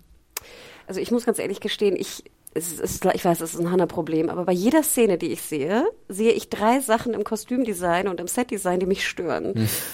Ähnlich auch mit der Brutalität. Ich kann die nicht ernst nehmen, weil sie für mich nicht echt aussieht. Hm. Nicht, dass ich echte Brutalität will, aber wenn ich schon Brutalität sehe, dann stört sie mich, sage ich, also dann, dann empfinde ich etwas diesbezüglich, wenn ich glaube, sie ist echt in Anführungsstrichen. Und da ich das nie glaube bei Witcher, ist es für mich äh, unglaubwürdig. Versteht ihr, Ja. was ich meine? Es Keine, ist so- keine Immersion, Genau. wo du, du kannst dich nicht fallen lassen in die Genau, Welt. also sie wirkt nicht echt für mich, was jetzt komisch klingt. Und irgendwann ist es ja auch ein Stück weit inflationär, wenn du dann schon die, die, die 50. Leiche gesehen hast, die Ja. du, Hat die es bei euch gewirkt? Also wenn der so Kopf wegflog, es war nicht, ich fand es sah nicht echt aus. Nee, also für mich hat das auch, war das so, okay, sie kämpfen. und abgehakt so. Und dann war ich eigentlich schon gedanklich raus, muss ich leider sagen. Es hatte jetzt nicht so diesen epischen Effekt auf mich. Die Showrunnerin hat ja auch extra betont, dass sie nicht, äh, dass sie sich sehr an, ähm, an den Gewaltgrad, den, den vorgegebenen halten wollen, den, den, den äh, aus den Vorlagen. Und die Witcher-Welt ist ja eh alles andere als zimperlich, zimperlich. Dementsprechend hat sie das auch immer so, zumindest so umgesetzt, wie sie es versprochen hatte, was das anbetrifft. Allerdings, ich habe gerade auch in der ersten Folge teilweise noch das Gefühl gehabt, da musste es, die haben extra nochmal gezeigt, hey, guck mal hier, wir machen es auch brutal, weil so, Garrett musste die Leute da nicht, nicht halb so böse abschlachten, wie er es gemacht hat. Und ich denke, das war so ein bisschen äh, zu gewollt an manchen Stellen dann auch. Ja. Bemüht ist auch ein Wort, das ich ganz oft in meinem Ja. Kopf hatte, generell über die ganzen Episoden, dass man sehr viel will und vielleicht irgendwann, ja, der hat es schon erwähnt. Weil das, da wollte ich mir noch ganz kurz final noch drauf eingehen. Dann wird ja äh, Sintra sozusagen eingenommen auch von, von Nilfgaard und du siehst dann halt auch die, die, die Stadt, die du erwähnst und wir sehen Feuer und Feuerfallbögen. Wie heißt es? Feuerbögen? Feuerpfeile, Feuerpfeile. so rum. Ähm, und dann äh, sehen wir auch eine sehr dramatisch inszenierte natürlich Todesszene von Calante. Und ich hatte immer das Gefühl, wir kennen diese Person doch gar nicht. Wir hatten so wenig Zeit mit ihr. Natürlich, wir wissen als Kenner der Story, wie wichtig sie auch ist. Und sie wird ja auch nachher nochmal wichtig, weil, ne, das hat ja auch, sage ich mal, in der Erzählung Hey, I'm Ryan Reynolds. Recently, I asked Mint Mobile's legal team if big wireless companies are allowed to raise prices due to inflation. They said yes. And then when I asked if raising prices technically violates those onerous two year contracts, they said, What the f are you talking about, you insane Hollywood ass? So to recap, we're cutting the price of Mint Unlimited from $30 a month to just $15 a month. Give it a try at mintmobile.com slash switch. $45 upfront for three months plus taxes and fees. Promo for new customers for limited time. Unlimited more than 40 gigabytes per month. Slows. Full terms at mintmobile.com. einen anderen, eine andere Reihenfolge, es ist nicht chronologisch erzählt. Aber ich dachte mir, ihr dramatisiert diese Szenen so sehr auf, aber wir spüren nichts, weil wir diese Charaktere nicht kennen. Und dann werden noch so überdramatisiert irgendwie so hier Gift verteilt, weil alle sich umbringen. Und du siehst dann noch so ein Paar im, im Bett liegen und äh, sterben. Und ich denke immer so, ja, so what? Ich kann nichts fühlen, Ja. weil mir diese Charaktere nicht vorgeführt wurden. Und dann dachte ich mir immer so, wie schade. Du, du verplemperst so viel Zeit mit etwas, weil hätte man das später gesehen, wenn man die Charaktere einen Tick mehr kannte, wäre der Impact sehr viel größer geworden. Und dann sieht man noch diese furchtbare, das fand ich war wirklich eine der Szenen, diese Tür oder diese Fensterszene, wo auch Maussack seinen, seinen Spruch abfeuert. Und das sah wirklich aus wie, als ob wir hier jetzt so eine Szene an der Tür drehen. Aber das ist auch das alte Ding, ja, da, da auf jeden Fall, da bin ich bei dir, Hanna, aber es ist auch das alte Ding, äh, was vielleicht auch äh, Streaming-Serien zugrunde liegt. Ähm, die wissen ganz genau, dass die Leute jetzt im Nachhinein gleich weitergucken werden. Das heißt, sie können im Piloten das vielleicht auch wirklich einfach sich ein bisschen übernehmen und dann erklären wir den Rest schon in den nächsten Folgen und es wird ja auch ein bisschen was erklärt. Du kriegst ja ein bisschen Kontext zu den Figuren, Ja. zu der Königin. Du kannst vielleicht eine bessere Beziehung aufbauen, aber wenn du die, Pilo die Pilotfolge an sich nur guckst und dann vielleicht das so ein bisschen atmen lässt, dann, dann ist das, dann werden da eklatante Makel halt einfach offensichtlich. Die- ne? die ganze- sie verlassen sich halt darauf, dass die Leute natürlich weiter bingen und dann sofort wissen, okay, äh, jetzt weiß ich, wer das ist und jetzt hat das doch noch im Nachhinein mehr Effekt auf mich. Aber ich finde es immer ein bisschen faul, wenn ich ehrlich bin von Serienmachern. Aber stellt euch mal vor, wir hätten uns nur auf Geralt ähm, fokussiert im Piloten. Wir hätten nur Blaviken gemacht, vielleicht mit dieser moralischen Ja, ja. Geschichte, die wir noch angesprochen haben, mit bisschen mehr Raum, ein bisschen mehr Zeit. Das wäre so super gewesen als Pilot, hätte auch super funktioniert. Logisch. Absolut. Ich, ich finde, sie haben einfach über diese ganze Entstehungsgeschichte des Krieges auch so drüber gebügelt. weil so gefühlt das Erste, was du hörst, ähm, wie, wie, wie, die König und Königin miteinander besprechen. ja, die tuscheln irgendwas am Hof. Ja. So, was ist das? Du musst, dann so- du musst die Untertitel Ich anmachen. Untertitel angemacht. Ich verstehe kein Und Wort. so, ja, kommen die jetzt wirklich? Ach nein, die werden uns niemals angreifen. Und eine halbe, nee, ach, gefühlt zehn Minuten später, oh, sie greifen uns doch an und sind vor der Tür. Meine Ähm, Königin. Ich von mich dachte, soll sie dann so doof dargestellt werden? Nee, dass echt, sie rum- inkompetent vor. Ach, die würden uns ja niemals angreifen. Zehn Minuten später, ah, sie greifen uns an. Das ist ja Ja, vor allem, sie steht Okay. vor der Tür, wo ich Ja. dachte, habt ihr keinen Schutz? Haben wir nicht da- mitgekriegt. Irgendwie eine Das ging Armee? schnell. What? Einmal sind sie an der Grenze und dann gibt es schon eine Schlacht. Sie reiten kurz raus und dann. Und dann haben sie auch schon verloren und dann war es das. Ja, Also, das ist. das war, das hätte man besser aufbauen können. Ich meine, man sieht ja auch in der Fo- Folge später, wie ähm, der Nilfgaardische Anwärter auf die ihre ähm, Tochter, auf, das war, das wollten sie eine politische ähm, Heirat ankuppeln, über den sie sich dann lustig gemacht haben und den lächerlich gemacht haben. Und man wusste sofort, vielleicht wie in Telltale Games konnte es schon über den Kopf stehen, äh, Nilfgaard will remember that. Ja, ja. Das hätte man, das, das, aber das kriegt man natürlich danach erst geliefert. Vier, äh, so drei Folgen später in Folge vier. Also, Wollen wir mal auf die späteren Phasen Ja, eingehen? gerne, Vielleicht gerne, für die Leute, gerne. die jetzt äh, einfach mal sagen, ich habe nur den Piloten gesehen, ich will jetzt weiterschauen. Ja. Ähm, Ähm, ja, wie hat es denn bei euch dann gefügt? Ähm, ihr habt ja dann auch weitergeguckt. Also war da dann irgendwie die Neugierde, was da noch weiter passieren wird? Oder äh, Selbstgeißelung? Wie, wo habt ihr euch da auf diesem Spektrum wiedergefunden? nachdem der Schock überwunden war. Also ich habe dann, ich glaube, ich habe auch die zweite Folge zur Hälfte weitergeschaut Mhm. und war noch mehr geschockt, dass ich erstmal Pause machen musste, muss ich ganz ehrlich gestehen. Aber dann, ich meine, ich bin ja auch wirklich, äh, ich musste dann später mein Urteil revidieren, ein Stück weit. Wieder mal. Ich glaube, es kommt jetzt irgendwie mir sehr bekannt vor, dass ich nach drei Folgen irgendwie anders denke als nach einem Piloten. Wir hatten es zuletzt bei, bei Apple TV Plus. Ich finde nachher wirklich, dass man sich dran gewöhnt irgendwie. Also Ja. dass ich, dass ich mehr reinkomme. Also mein Horror, es war wirklich eine Art von Horror nach dem Piloten, hat sich auf jeden Fall gelegt und ich war nachher, ich finde immer noch nicht, dass es eine gut gemachte Serie ist, vor allem auch handwerklich nicht gut gemacht. Es tut mir wirklich leid, das ist weiterhin mein größtes Problem und ich weiß, es ist ein sehr persönliches Problem. Ich hab's nun mal, ich kann es nicht ändern. Aber ich finde nachher, gerade so ab Folge drei, vier, sind da wirklich Szenen drin, die ich sehr gut fand. Und da sind auch wirklich Plot-Devices drin, die ich fast schon genial finde. Sie sind selten, aber wenn sie dann kommen und wenn Szenen funktionieren, finde ich, funktionieren sie sehr gut. Tim, wie war es bei Mir dir? ging's ähnlich, weil ich bin mit der Zeit besser reingekommen. Ich weiß nicht, ob's ob einfach daran ge gelingt, dass man ein bisschen mehr Zeit auch mit den Charakteren brauchte, was man ist gilt ja im Grunde für jede Serie, natürlich. Aber äh, man hat, ich habe irgendwie das Gefühl gehabt, dass es, dass es dringend, dringend nötig war, um irgendwie Empathie zu erzeugen, dass man mehr Zeit und auch mehr Zeit fokussiert mit den Charakteren verbringt. Und die Geschichte ist zu stellenweise in den ersten Folgen immer in diese Drittel fragmentiert gewesen. Also in der ersten Folge war, war, es- waren es waren es Ciri und Geralt, dann ist es ins, in der zweiten Folge, glaube ich, alle drei wirklich. Dann ist Genau. gibt's einen Geralt halt in Handlungsstrang, einen Ciri Handlungsstrang und Yennefer. Und das ist halt für mich die Sache, auch wenn die, die Folgen eine Stunde gehen, ich, das splittet es einfach zu sehr. Wenn ich jedes Mal nur zehn Minuten von der einen Figurserie dann wieder umgeschnitten wird, ich, ich habe nicht genug Zeit, mich da irgendwie dran zu heften.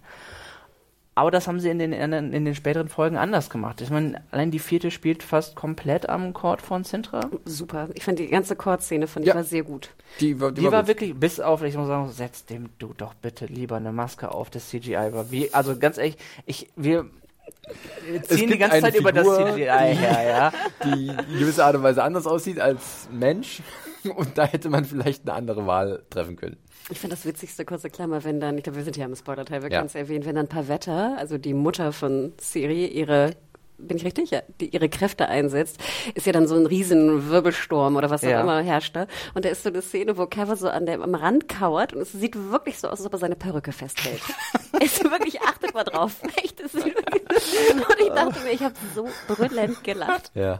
Klammer wieder zu. Ja. Ja, vielleicht war die Windmaschine war ja auch ordentlich an. Also. Trotz äh, fast weggewehter Perücke gab es ja dann da auch in dieser Episode dann eigentlich eine ganz nette Kampfsequenz. Also ich muss auch sagen, dann ist da wieder Schritt für Schritt gut durchgetimt und äh, da bin ich immer so wieder wach. So, oh, guck mal hier, jetzt passiert Ja, was. und es war ja auch der Plot, dass die Königin ihn, Geralt darauf vorbereiten wollte, so ein bisschen oder darauf anstacheln wollte, dass wenn dieser Zwischenfall tatsächlich stattfindet, mit dem sie, dass sie geahnt hat, dass sie ihn schon darauf vorbereitet, ob er nicht mal für sie dann einschreitet und sie nur eben für das, was ja viele Leute machen. Die, er ist, er versucht hier neutral zu sein, aber die Leute versuchen ihn immer für ihre Zwecke aus mal aus niederträchtigen Gründen, mal aus netten Gründen für sich einzuspannen letzten Endes und das war eine Sache, die wirklich auch stark gemacht war letzten Endes. Aber Was, was auch ihr einen gewissen Gewieftheit in ihrem Charakter gegeben hat. Und auch die Liebesgeschichte wirkt halt wie so eine schöne Märchengeschichte. Ja, und ja. Sapkowski Ja. hat ja auch immer gesagt, er, er bedient sich ja auch an Küss- vielen Märchen. Küss den ne? Frosch so ein bisschen. Genau, ist es schon. ja. es, es hat wirklich auch funktioniert und ich fand auch Pavetta und Duni heißt er, glaube ich. Ja. Ne? Ich finde, es ist, es hat irgendwie auch funktioniert für mich, komischerweise, obwohl Ja. er sehr merkwürdig war. Er sah aus wie, wie, wie so ein, wie so ein, so ein stark gestachelter Pufferfisch aus der sich so aufgeplustert Aber hat. auch so ein bisschen, er hatte was Seehundmäßiges aber Ja. auch Ich wollte gerade sagen, die Nase sah Ja. so, so seehundmäßig ja. aus. Äh, Es ist, es ist schade. Mich hat es dann immer mal wieder, also am Anfang habe ich gedacht, ach nee, wirklich. Und dann habe ich, ich habe wirklich fünf bis zehn Minuten gebraucht, bis ich aber damit sind das dann nicht auch dann auch angepasste Erwartungen dann wahrscheinlich, dass man sagt, okay, jetzt sind wir erstmal tief gefallen, jetzt Ja. kann es eigentlich nur noch besser werden. Du Das ist ja so ein klassisches Ding. Man versucht sich ja irgendwie, man ist natürlich ein bisschen auch verheiratet mit diesem Ding, wenn man sagt, ich habe, ich kenne dieses, diese Welt und irgendwie muss, muss ich dem doch was Gutes abgewinnen. Jetzt passe ich mich mal ein bisschen an, vielleicht wird es dann ja besser für mich. ehrlich, ja, bei allem, wie wir bisher darauf rumhaken, ich möchte es mögen. Und es gibt genug, in diese Welt hat unglaublich viel Potenzial und das merkst du an jeder, jeder Ecke. Genau. Und wenn das der größte Wunsch ist, aber an manchen Stellen einfach Your schmeiß last den, wish.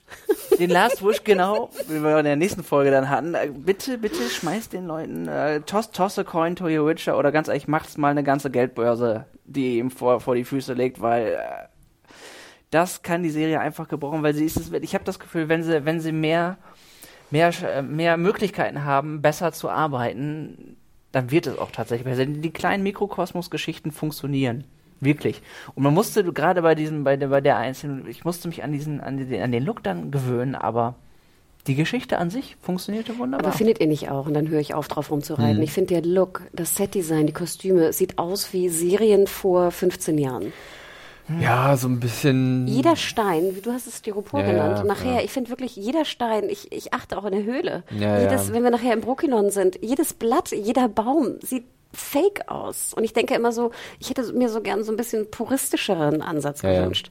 Aber auch hier, wir, wir kommen ja noch auf die, auf die Hexeninsel, wollte ich gerade Das sagen. Problem auf ist, glaube ich, auch so ein bisschen, dass immer viel überbeleuchtet ist und dadurch siehst du natürlich noch mehr die Kanten, noch mehr, dass da irgendwas nur hingeklatscht wurde mit ein bisschen Bastelkleber oder so. Und äh, das finde ich dann auch, du kannst es halt auch gut tricksen, sei doch clever, äh, nutzt doch einfach die Möglichkeiten, die du hast, um das dann einfach vielleicht auch ein bisschen, da, dieser, dieser dark und gritty Look ist auch mittlerweile ja schon ausgelutscht, aber du musst ja nicht wirklich das dann so krass überinszenieren, dass du halt wirklich jede, jeden, jeden, jedes Funkeln gleich siehst und denkst, ah, das ist schon wieder irgendwas, was aus dem Computer kommt. Aber typisches Beispiel noch aus dem Piloten. Wir sehen doch dann Siri sozusagen wegreiten, in Anführungsstrichen. Und Mhm. dann benutzt sie ja auch ihre Kräfte. Wir erfahren ja auch, dass Siri Kräfte hat. Und dann ist da so ein Turm, Ja, den der sie steht, umwirft. der steht sehr gut da, ja, mitten auf dem Feld. Und der Turm wirklich, ich habe nochmal drauf geachtet, wenn er hinfällt, du siehst wirklich, wie der obere Teil des Turms so richtig reingedrückt wird, weil der Stein halt äh, Ja. nachgebaut, Plastik, was auch immer ist. Und ich muss ganz ehrlich sagen, dann lass es doch weg, oder? Also, Ja. ne, lass, wenn es Ja, aber scheiße dieses, aussieht. dieses Lass es Du doch weg, habe ich den so oft Ansatz in dieser zeigen, Serie. wie, wie man, wie es Genau. umfällt. Ich meine, es, es gibt genügend Tricks und Kniffe in der Regie, wie man sowas umgehen kann. Auch speziell auch was Monster angeht.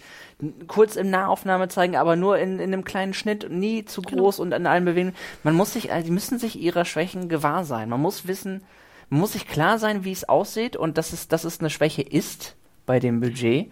Und dementsprechend kann man kann ohne Probleme darauf da, da herumkommen. Wobei ich mich immer wieder frage, das Budget soll angeblich bei 70 bis 80 Millionen? US-Dollar sein, was ich mir Lebe nicht. niemals ich vorstellen hätte gedacht kann. 20 Millionen. Ja, eben. Wo Äh, sollen die hingegangen sein? Denn so, In Cavill. Ja, also der, ist soll, der der soll, ich, ich bin kein Fan von Gerüchten, aber der soll angeblich 400.000 pro Episode bekommen haben, Dann US-Dollar. hatten sie Ja. noch genug Geld. Eigentlich hätten sie noch genug Geld gehabt. Ich denke auch, dass diese Summe falsch Aber das ist. sind ja nur acht Folgen. Ja, Sprich, sie hätten fast 10 Millionen pro Folge gehabt. Never ever. Wobei Never. das ja mittlerweile so der neue Standard ist und ich hatte eigentlich damit gerechnet, dass sie auch wirklich auf so ein Budget, äh, auf, dass auf diesen Etat hinauslaufen wird. Aber man sieht's nicht. Man sieht's nicht, wenn es wirklich das sein soll. Deswegen, Und sie haben ja auch in, in, was ist das, in Tschechien und Ungarn gedreht. Ne? Ja. Sie haben jetzt ja nicht in, in teure, teureren, Genau. sag ich mal, Gebieten. Ähm, ist Oh ein bisschen, Gott. bisschen eigenartig, ja. Also ich würde diese Zahl auch mit sehr viel Vorsicht genießen. Nee, es, also- ist, es ist nicht sichtbar. Äh, dafür. Würde mich stark es Ähm, so du hast es gerade erwähnt, wir müssen noch über eine Person sprechen, die wir bisher eher am Rande erwähnt haben. Äh, Jennifer äh, ist ja auch eine sehr zentrale Figur äh, in der Witcher-Welt. Ähm, sie wurde halt, oder wird gespielt von, wir hatten sie auch schon erwähnt, Anja Charlotra. Sie ist eigentlich auch relativ unbekannt, also so viel habe ich von ihr noch gar nicht gesehen. Ähm, Ist sie auch irgendwo bei Game of Thrones? Nee, ich glaube nicht. Ich Kleine glaube britische nicht. Sachen, ja, glaube Ja, ich, genau so. sowas. Äh, und ja, sie äh, kriegt auch eine relativ losgelöste Geschichte von, von den Sachen um Geralt und, und Ciri. Du hast es erwähnt, Tim. Es wird dann irgendwann immer ein bisschen aufgeteilt zwischen den dreien. Jeder hat so seine eigenen kleinen Abenteuer und es wird daraus hinauflaufen. Und die fünfte endet auch so ein bisschen, dass vielleicht dann irgendwie die ganzen Stränge zusammenführen für Ja. die letzten drei Episoden, weil die drei gehören zusammen äh, in gewisser Art und Weise und bedingen sich und ihre Schicksale. Äh, wie hat euch denn das um Jennifer so gefallen, was da passiert ist? Ihre Lehrzeit als äh, junge Magierin und wie sie inszeniert wird und wie sich Anja Charlotta geschlagen hat. Anna hat ein breites Grinsen auf dem Mund und wir hatten gerade schon das Thema und komm, feuerfrei. Ja, tittenfrei, sorry. Ähm. also ganz ehrlich, sie tut mir ja fast ein bisschen leid. Ich meine, Ja. sie hat wunderschöne Brüste, ja, alles gut, aber ja, du hast es, glaube ich, auch gesagt, sie ist, glaube ich, mehr oben ohne zu sehen als mit einem Gewand an. Oder Das- Gewand zumindest offen. Das ist zumindest leider der Eindruck, der hängen bleibt bei ihr. Das ist sehr, finde ich, finde ich auch ein bisschen doof, dass sie so immer wieder so inszeniert wird oder in- inszeniert werden muss. Ähm, ja. Und was mich sehr stört, und deswegen will ich da noch einmal kurz draufgehen, in der vierten Folge, die wir ja kurz besprochen haben am, am Thronsaal, die ja eigentlich gut funktioniert hat, sehen wir ja auch Jennifer mal ähm, in einer Bewacherrolle. Wir sehen den Assassinen und wir sehen eine Art Skorpion. Ich weiß Ja. gar nicht, was das für ein, für ein Tier ist im Lore, verzeiht. Aber ich, was ich so schade finde, ich weiß nicht, wie es dir ging, ähm, Tim, Jennifer wirkt so wenig mächtig. Und ich glaube, wir alle wissen, Jennifer ist sehr, sehr mächtig. Sie kann Portale. Das nehme ich mit von der Jennifer aus dieser Serie. Kann eigentlich noch viel mehr als Portale, aber ja, das ist. Und auch vom, vom Aufbau dieser Szene, sie rennt erstmal weg, wo ich am Anfang schon dachte, what? Dann macht sie das Portal und dann geht sie eigentlich nur von Portal zu Portal. Sie werden verfolgt, okay. Sie werden ähm, äh, sie- getrackt, in Anführungsstrichen. Und dann erst tötet sie diesen Skorpion und dann kommt es zum, dann kommt wieder ein Portal und sie flieht. Und ich fand, das war für mich, ich dachte so, Jennifer, okay, das ist, spielt jetzt ja auch zeitlich vielleicht vor der großen, mächtigen Ja, ja, Jennifer. also, definitiv. ne, keine Frage, verstehe ich. Aber ich dachte mir so, huh? Also ich, ich weiß nicht, wie es dir da ging. Ich dachte, ich spinne. Ich, find, ich fand diese Szene unglaublich langgezogen dadurch auch einfach. Diese, man hätte sich zwei Portale sparen können. Aber ich denke jetzt, Leute, ich weiß doch, es läuft darauf hinaus, dass, dass sie ihm zu, äh, zumindest, weil der sie permanent verfolgt, dass sie ihm gegenübertreten muss. Dann lasst sie durch drei, vier Portale weniger wandeln und es hinter euch bringen. Zumindest hatte sie was an. Für noch besser Ja. gewesen. Hätte auch passieren können, dass sie noch ihre, ihre Kleidung verliert zwischendrin. Ja, ich, das, äh, ich hätte vor allen Dingen erst auch, äh, was, was ich allerdings einerseits dann wieder interessant war, ich dachte wirklich nicht, dass, dass sie die äh, Mutter da auch wirklich als, ähm, dass sie die da liegen lässt, komplett. Und das hat, macht sie ja auch erst im Grunde, dachte ich, huh, ist, fand ich hart, aber eigentlich eine gute Szene, Ja. die, den, die sie charakterisiert. Weil sie ist, Passt zu diesen moralischen Grauzonen, die weil die sie Serie ja, auch ja, hat. weil, ne? weil ihre grundsätzliche Zeichnung ja auch immer so ein Stück weit war, dass sie keine schlechte Person ist, aber sie kann, wenn sie will, komplett gewissenlos sein, wenn sie, wenn sie, wenn sie, äh, wenn, wenn was für sie dabei herauskommt. Ich meine, das wird ja auch so ein bisschen etabliert. Also wir äh, sehen ja von ihr auch viel dann, wie sie halt dann auch erstmal äh, von ihrem eigenen Vater verkauft wird tatsächlich. Äh, und äh, sie ist ja auf die Welt gekommen mit ähm, ja einem, einem Buckel, einer ja, verformten Verformung. Schulter, Ja. Verformung. Und ähm, ja, dadurch wird sie natürlich immer beäugt und äh, es stellt sich dann aber auch heraus, dass da vielleicht mit ihrer Herkunft noch ein bisschen was mehr äh, im Busch ist, als man erstmal denken würde. Äh, und ähm, ich muss aber auch ehrlich sagen, ich versuche mich gerade zu erinnern, was schon ein bisschen her ist. Sie wird natürlich, mit ihr wird dann ein bisschen, ähm, ihr wird ein bisschen übel mitgespielt, sie wird auch angelogen da, wo sie ist, äh, bei ihrer Ausbildung da. Und äh, ja, sie versucht dann auch auf Gedeih und Verderb ja ihre Verformung loszuwerden und ähm, ja irgendwie ein neues Leben zu beginnen. Und da war ich mir immer unsicher, ist das eine gute Botschaft oder eine schlechte Botschaft? Weil es irgendwie so dieses, sie, sie, könnt ihr vielleicht so ein bisschen folgen, was mein Problem Ja. ist? Das ist Ja. halt so, ähm, der, so wie du aussiehst, kannst du ja gar nicht dein altes Leben hinter dich lassen. Vielleicht ist es auch die Akzeptanz deiner selbst, die vielleicht die Nee, Idee bist, wäre. du bist so hässlich für eine Magierin. genau, ja, Magierinnen und das, sind das, das, das, ist super seltsam gewesen, fand ich, oder? Das ist aber auch, muss man sagen, Teil des Buches. Ja. Ne? Ja. Und was ich aber ganz interessant finde, ich glaube, ich weiß nicht, ob das noch später rauskommt, ähm, das fand ich immer ganz interessant an Jennifer. Also erstmal Jennifer auch in den Büchern und auch in dem Game ist ja sehr alt. Also sie ist sozusagen 100 Jahre alt ungefähr grob und das kaschiert sie sozusagen mit Magie. Und da ist auch sehr Magie, sehr viel Magie im, äh, im, äh, im Spiel mit ihrem Aussehen. Ähm, aber das Interessante ist ja, dass Gerald teilweise auch dahinter schauen kann. Ja. Also er sieht dann sozusagen, dass ihre linke Schulter ein Oh ja, Tick genau, da macht er mal eine Anmerkung. Genau, nach er sieht auch, dass es ihre. Nase ein Tick zu lang ist, dass die Lippen zu dünn sind oder sowas. Also sozusagen in diesem ganzen, in dieser Kaskade von, von Schönheit, die da drauf projiziert wird geradezu, ähm, sieht Gerald aber sozusagen die wahre, Ja, ja. den wahren, das wahre Aussehen von, von Jennifer. Und der liebt sie trotzdem. Die Hässlichkeit. Nee, aber es sind auch sehr merkwürdig, auch in den Büchern immer sozusagen, keine Ahnung, auch wenn die Verpackung schön ist, steckt noch Ja. eine, eine hässliches Mädchen drin, die immer gemein ist und sowas. So, weißt du? Also da sind auch sehr merkwürdige äh, Zitate von Sapkowski drin. Ich muss gestehen, ich fand es hier, es hat mich nicht so sehr gestört, aber ich Okay. verstehe ganz genau, was du meinst. Denn es ist eine komische Botschaft. Ja. Ja, ich, ich meine, ich kann es innerhalb der Geschichte insofern verstehen, weil es die Steigerung ihres Selbstbewusstseins repräsentieren soll. Weil das erste Mal, als sie dann äh, in ihrer neuen Form durch die So ein bisschen Tore schreitet, Kokon-Schmetterling-mäßig, ne? ja, auf einmal hat sie halt wirklich ihr Selbstbewusstsein gefunden und ihr immer ihre Persönlichkeit, die sie später letzten Endes auch annimmt. Und ich denke mal, das sollte diese diese Doppeltransformation Ja. ein bisschen repräsentieren.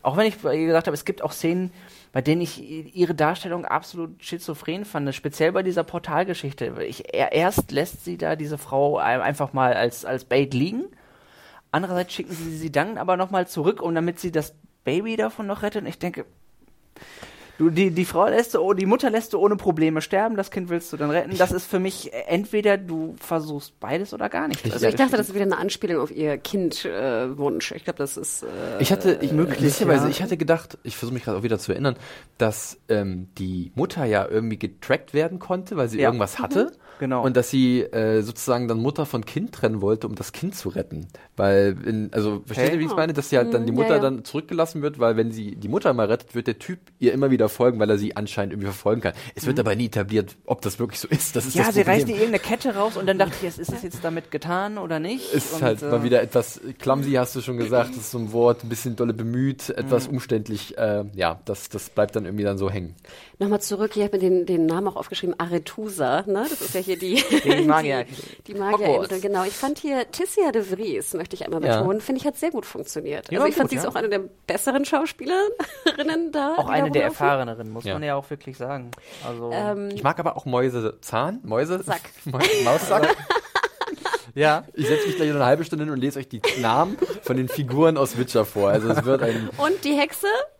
Sabrina. Sabrina, genau. Sabrina ist dabei. Oh, ja, ehrlich gesagt, ich muss sagen, die, gerade die, ihre Übungen, die sie da am Anfang machen, das hat mich so an Hogwarts erinnert. Die machen ja auch noch einen Schwebezauber. Ich, ich hätte noch gefreut, dass sie Wingardium Leviosa sagen. Ja. Irgendwie sowas. Allerdings ja. ist, hat das ja dafür gegolten, dass sie so ein bisschen, das erste Mal übrigens die Magie in, in der Serie ein bisschen erklärt haben, dass das Magie immer äh, etwas etwas nehmen, um etwas geben zu können, Ja. ist. Das, das, war, das hat er ja zumindest den Sinn, das darzustellen, weil wir haben ja eigentlich als nicht nur als äh, se selbst als auch Buch und Spielleser, wie, wie, wie die Magie, wie das Magiesystem dieser Rollenspielwelt äh, funktioniert, dieser Fantasy-Welt, ist ja auch immer eine nicht unerhebliche Sache letzten Endes. Es ist Und ja das auch, der erste äh, Ansatz. ja, auch nochmal wichtig zu erwähnen, dass auch jemand wie Geralt natürlich auch ein bisschen Magie Genau, wirken das, kann. das, ne? das hat mir ein bisschen Also- gefehlt, dass sie das bei ihm ein bisschen.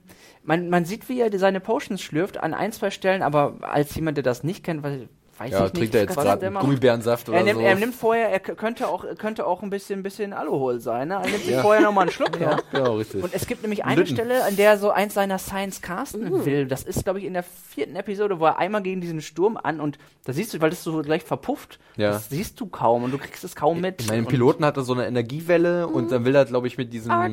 Ist es Art? Ich glaube. ich glaube, ich, es müsste Wahrscheinlich, ja. Dann hat er noch diesen, diesen Manipulationszauber macht, versucht er an Renfried, glaube ich, zu wirken, damit sie halt irgendwie Ja. ihm, ihm zuhört. Und das macht er zwischendurch bei einem anderen, glaube ich, auch nochmal, wo er dann so, okay, ich werde dir helfen. Und dann werden der die jede so, Gedankentrick ja, ist das. Aber ich, ich gebe euch recht, ich glaube, jemand, der die Spiele nicht gespielt hat oder die Bücher nicht gelesen hat, hat keinen Plan, was er da macht. und wir sehen ja auch später noch in einem Kampf, wie er auch so den Boden so wegdrückt. Ne? Ja. Er liegt so und kämpft ja auch mit, äh, mit äh, einem Wesen. Und da dachte ich mir auch so, Leute werden gar nicht schnallen, was er da tut. Die denken einfach, der Boden fällt zusammen. Vielleicht, ja, es ist ja manchmal nicht schlecht, wenn uns Serienmacher, Macherinnen uns das überlassen, das selber rauszukriegen, ne, logisch. Das ist natürlich dann auch so eine Art Belohnung für uns. So, ach, ich check jetzt, worum es geht. Und das kann sich auch sehr gut anfühlen, wenn man das dann irgendwie sieht und diese Welt langsam für sich selber erschließt. Aber hier und da ist es in The Witcher halt dann vielleicht doch ein bisschen ähm, zu verkopft und dass man sagt, nee, ein bisschen mehr Erklärung, ein bisschen mehr Exposition. Wenn du sie richtig machst, kannst du gerne so viel Exposition machen, wie du willst. Äh, der Holzhammer, den musst du halt vermeiden. Bei denen mögen wir nicht. An einige, einigen Stellen musst du den Zuschauer einfach, wenn du sagst, schon sagst, wir wollen ihn nicht an die Hand nehmen, dann musst du ihn trotzdem orientieren. Ja. Sprich, Und belohnen irgendwann. nicht irgendwie greifen, Binde um die Auge, äh, um die Augen einmal rumgedreht und dann mit einem äh, Holzlöffel los, dass er irgendwann mal auf den Topf schlägt. Also wirklich. also man kann, man kann ja vor allen Dingen, ähm, da, da die Handlung ja springt, wie, wie, um es nochmal noch mal konkret zu sagen, die Geschichte ist befasst sich ja mit den, ge- gerade Geralts Handlungsstrang sind alles Kurzgeschichten, die alle zu verschiedenen Zeiten an verschiedenen Orten spielen. Aber es wird nicht einmal erwähnt, so richtig. Ich hatte, also, ich, er, er kehrt an der vierten Jahr an diesen Chord zurück, der eigentlich nicht mehr existieren darf. Und da fragst du dich mal, fragt man, man, man muss halt. erstmal stutzen und denkt, was ist denn dann da los? Und ganz ehrlich, man muss es ja nicht äh, lange anreißen. Es, es reicht eine kleine Bauchbinde, 30 years, also 30 Jahre zuvor, oder, oder einfach mal die Stadt, den Aber ich Namen sag der dir, das Stadt ist immer schwierig, diese Ich Bauchbinden. hasse diese Klar, Bauchbinden, muss ich die das sind nicht schön, aber dann la- oder lasst ihn, das ist natürlich die andere Möglichkeit, lasst ihn aus dem Off erzählen, wo er sich befindet oder was auch immer. Aber man finde, muss irgendwie versuchen, den Zuschauer zu orientieren. Und ein Hinweis kommt, und deswegen fand ich es nämlich ganz, ganz cool, dass er endlich kommt. Und zwar ist es nämlich in Episode 3. Ihr Ja. habt es schon erwähnt, es ist nämlich da, wo jetzt also die Verwandlung von äh, Jennifer Ja. stattgefunden hat. Auch mit, ja, nochmal mehr Tits. Ja, Sorry, ich dachte sure, auch nachher mit den gespreizten Beinen. Vielleicht sehen wir jetzt noch so einen, so einen gespreizten Beinshot oder, so. oder, oder, fehlte noch. Oder irgend so ein Aal, der noch in der Ecke Ja, rumschlubbert. genau. Oder so. weißt du, wir sehen den auch. Also da dachte ich echt so, hm. aber dann haben wir diese wunderbare Szene und erstmal dachte ich mir, dieser dieser Chord da, der äh, auf der auf der Insel sieht auch schon wieder sehr merkwürdig aus vom Setdesign, aber ich höre auf. Jedenfalls Jennifer kommt in der Verwandlung äh, in, äh, in diesen Ball, der da stattfindet. Es funktioniert auch. Ich dachte mir auch so, huh. Also ich, ich fand es irgendwie eine coole Szene. Und sie geht dann natürlich, es geht dann auch um Politik, ne, zu wem sie als Magierin kommt. Das ist eigentlich so ein bisschen die Quintessenz. Aber wir sehen im Publikum Ja. dieses Chords Ja. nämlich ein Geschwisterpaar. Und da dachte ich so, ah, danke, endlich, ihr macht den Hinweis, ihr, ihr macht den Boden, Ja. in den Bogen, ihr macht, ihr macht die Schleife drum, lieber Felix, wie du immer sagst. Denn wir haben ja vorher erfahren, wir sehen eigentlich so einen klassischen Witcher-Case, ne? Er wird Monster so, of the Week. ja, und das fand ich nämlich super, wie dann dieses Bild von den, von diesem inzestiösen Geschwisterpaar, was auch eine interessante Geschichte ist, keine Frage, dann in Jung zu sehen ist und wir denken, ah, ne, Ja, der Zuschauer lernt, ja. oh Gott, wir sind früher, wir sind, ne, die sind jünger. Das wir muss sind, ich der Serie aber auch positiv anders. Das fand ich auch gut. Das fand ich gut, dass sie dann so mal Es kam halt einen Tag spät, clever, clever versteckt haben. Äh, ah, pass mal auf, hier gibt's noch eine andere Zeitebene. Du bist gar nicht, läuft nicht parallel ab das Ganze. Und dachte ich auch so, ah, okay, das ist jetzt mal so ein Haben, also auf der Plusseite. Ne? Das nehme ich Ja. mal mit. Und äh, da, da habt ihr mich jetzt gerade mit dem Moment, da möchte ich gerne mal wissen, wie ihr das jetzt auseinanderklamüsert am Ende. Das fand ich auch sehr gut, muss ich sagen. Ja. Volltest und Ada. Ich habe es mir Ja. sogar extra aufgeschrieben und ich fand, es hat wunderbar funktioniert. Und ich fand, da dachtest du auch so, ach, wie intelligent, wie klug, Ja. ne? Bitte mehr davon. Das ist, das, das stimmt. Also das ist der Wahnsinn. Manchmal gibt's da so richtig tolle Ideen. Und die sind auch gut umgesetzt, ob es Ja. jetzt eine gute Kampfszene ist oder äh, ein Ohrwurm, der durchaus gegeben ist, muss ja. man sagen. Es gibt musikalische Einsätze von einem bekannten Charakter aus dem Universum, äh, der die, die, die sind irgendwie Die Songs funktionieren. ja, geht, geht irgendwie runter, ja. Äh, ich, Musik generell finde ich in Ordnung, das ist natürlich auch ein bisschen verwöhnt von, Mhm. von den Witcher-Spielen, weil da ist der Soundtrack, glaube ich, fantastisch gut. Ne? Ja, das ist auch nicht zuschlagen, ne? Ja, es tut das mir leid. Ist ein fieser Vergleich, es geht einfach nicht. Ich möchte noch eins kurz erwähnen zu Yen, wenn ich darf. Dann können Bitte, wir, glaube ich, Yen bitte. auch abschließen. Und zwar diese Szene, ähm, sie in der Höhle. Also jedes Mal, diese, wenn ich Ja. diese Höhle sehe, sorry, das ist, glaube ich, die schlecht gebauteste Höhle, die ich jemals gesehen Also sorry, ich bin wieder zu hart, aber und diese Liebesgeschichte plus die Sexszene vor Publikum. Ja. Ah, also, diese ganze Storyline hat mich gestört. Ich fand es auch, äh, es hat mir nichts gegeben, ich sag's mal so. Also ich wusste nicht, was soll das? Warum, warum machen wir das? ja. Ich, ich wusste, witzigerweise ist, ist bei ihr gerade, speziell die, die Höhle, in der sie ihre, ihre Ascension hat, in der sie ihre Kräfte bekommt. Die ist das- Aalhöhle. Die Aalhöhle, richtig. Das ist, und das ist so, so, so äh, gegenteilig, wie es jetzt klingt. Da, das wäre die einzige Szene gewesen, wo ich gesagt hätte, da hätte Sinn ergeben, wenn sie, wenn sie sich die Klamotten vom Leib nimmt und in diesen scheiß stimmt. Teich steigt. Stimmt. Ganz Alle ehrlich, anderen Szenen brauchen das Alle nicht, Szenen aber- hätten es nicht gebraucht, aber das wäre diese Szene, wo ich gesagt habe, da wäre es angebracht, da hätte man es machen können. Wenn ihr schon Nacktheit habt, dann maximal in der Szene. ne, ne, geben, geben wir mal vor, selbst, selbst wenn es im Buch nicht komplett genauso steht, aber das ist doch die Gelegenheit zu sagen, sie bildlich deutlich zu machen, dass sie, dass sie ihre Kräfte, dass sie erwachen und das finde ich ist auch, das ist wieder so ein Regieding. Wie inszeniere ich, wie sie diese, diese Kräfte erwachen? Guckt sie wie da einfach nur einmal bedröppelt in den Teich und weiß nicht, was los ist. Oder lässt du, ihre, lässt du sie ihre Robe abstreifen von hinten und siehst, wie sie da reinsteigt oder wie sie danach aufsteigt. Ja, wir denken an Danny, ne? Und ans Ja, Feuer oder an, Aber ne? ich viel so oft, können. waren so viele Versatzstücke drin, wo ich dachte, naja, so ein bisschen abgekupfert, ich möchte das nicht direkt so sagen, aber wie Kalanti zum Beispiel aus dem Fenster fällt, wer denkt da nicht sofort an Tommen? Ja. Ähm, dann, Das Fenster sah noch besser aus. ja, genau. Und die Stadt. Und, und äh, generell die, diese Art ist hier, die, die Nacktheit nach 10 Minuten Ding, die Klingel geht an, Ja. ist, glaube ich, ein Piloten von Game of Thrones genauso. Und ich will nicht sagen, dass es komplett kopiert ist, weil das Genre, das oder generell die Art und Weise, so ein Genre zu machen, da hat man schon oft sowas gesehen. Das hat man. Und das Witcher-Universum ist von, auch so von daher, aufgebaut. Aber es fehlt irgendwas Eigenes ja. irgendwie, finde ich. Was ich noch sagen wollte, was mich auch stört, und das kann ich auch ruhig sagen, ich meine, diese, das ist auch jedem Zuschauer, glaube ich, klar, der, der das nicht kennt, die Liebesbeziehung zwischen Jennifer und Gerald ist eine sehr wichtige. Und schon in der fünften Folge ist ja dann auch das Aufeinandertreffen und dann auch der Akt in Anführungsstrichen. Und ich dachte mir, es kann nicht euer Ernst sein. Wir sehen sozusagen Jennifer in der Höhle in der Sexszene. Wir sehen Gerald bei einer Prostituierten mit Renfrey, mit was auch immer, jedem irgendwie. Wir sehen verschiedene Sexszenen. Und dann ist sozusagen das erste Mal Aufeinandertreffen zwischen Jennifer und Gerald. Du siehst nicht mal den Kuss, weil äh, hier seine Perücke darüber luschert oder ihre, ich hab, äh, ihre Haare, ich habe keine Ahnung. Und die Szene ist so in drei Sekunden fertig. Sehr und ist zahm so, auf einmal, ja. Und ist super zahm. Und du denkst so, äh? Das hat mich wirklich gestört. Die Witcher Ultras. Ich kann's verstehen, äh, ehrlich Ja, danke, Tim. zünden, Danke, zünden, Tim. zünden ihre Fackeln an. Äh, ja, ja. Nein, aber das sind so, das sind wieder so Entscheidungen, auch Regieentscheidungen einfach oder oder Storytelling-Entscheidungen, Showrunner-Entscheidungen, die ich nicht begreife. Ja, sie, sie, wie ich begreife ist sie nicht. Ihre, das ist, das ist aber anhand von ihren Nacktszenen kannst du tatsächlich andeuten, wie, sch, wie schwach sie ab und zu ihre Prioritäten setzen. In den Szenen, in denen es nicht nötig ist, ist sie nackt. In den Szenen, wo es, wo es funktionieren würde oder angebracht sein könnte, wenn man es möchte, ist es halt zu, zu zahm dann in dem Vergleich. Tja. Ja, man hätte diese Entscheidung einfach besser treffen Ja, können. äh, Entscheidungen hätten treff besser treffen können, gekonnt. Boah, jetzt, wir machen nochmal. Man hätte bessere Entscheidungen treffen können, tatsächlich mehrfach in dieser Serie. Das ist vielleicht so ein bisschen der, das große was, Ding, was man am Ende mitnimmt. Ähm, ich hatte mir sogar hier nochmal ein paar Regisseure aufgeschrieben, die vier, die involviert sind. Ähm, wobei ich eigentlich sagen muss, da sind welche bekannten Namen wie Alex Sakharov dabei, der von Game of Thrones ganz viel gemacht hat, äh, Sopranos Kameramann war und Rome und was weiß ich. Und ähm, aber irgendwie äh, eine besondere Note, irgendwas Spezielles sehe ich nicht raus, muss ich sagen. Also nicht, nicht, dass ich wüsste, dass ein Sakharov gen- irgendwas Besonderes einfach. hat, aber es Öde. fühlt sich ein bisschen generisch und öde an, genau.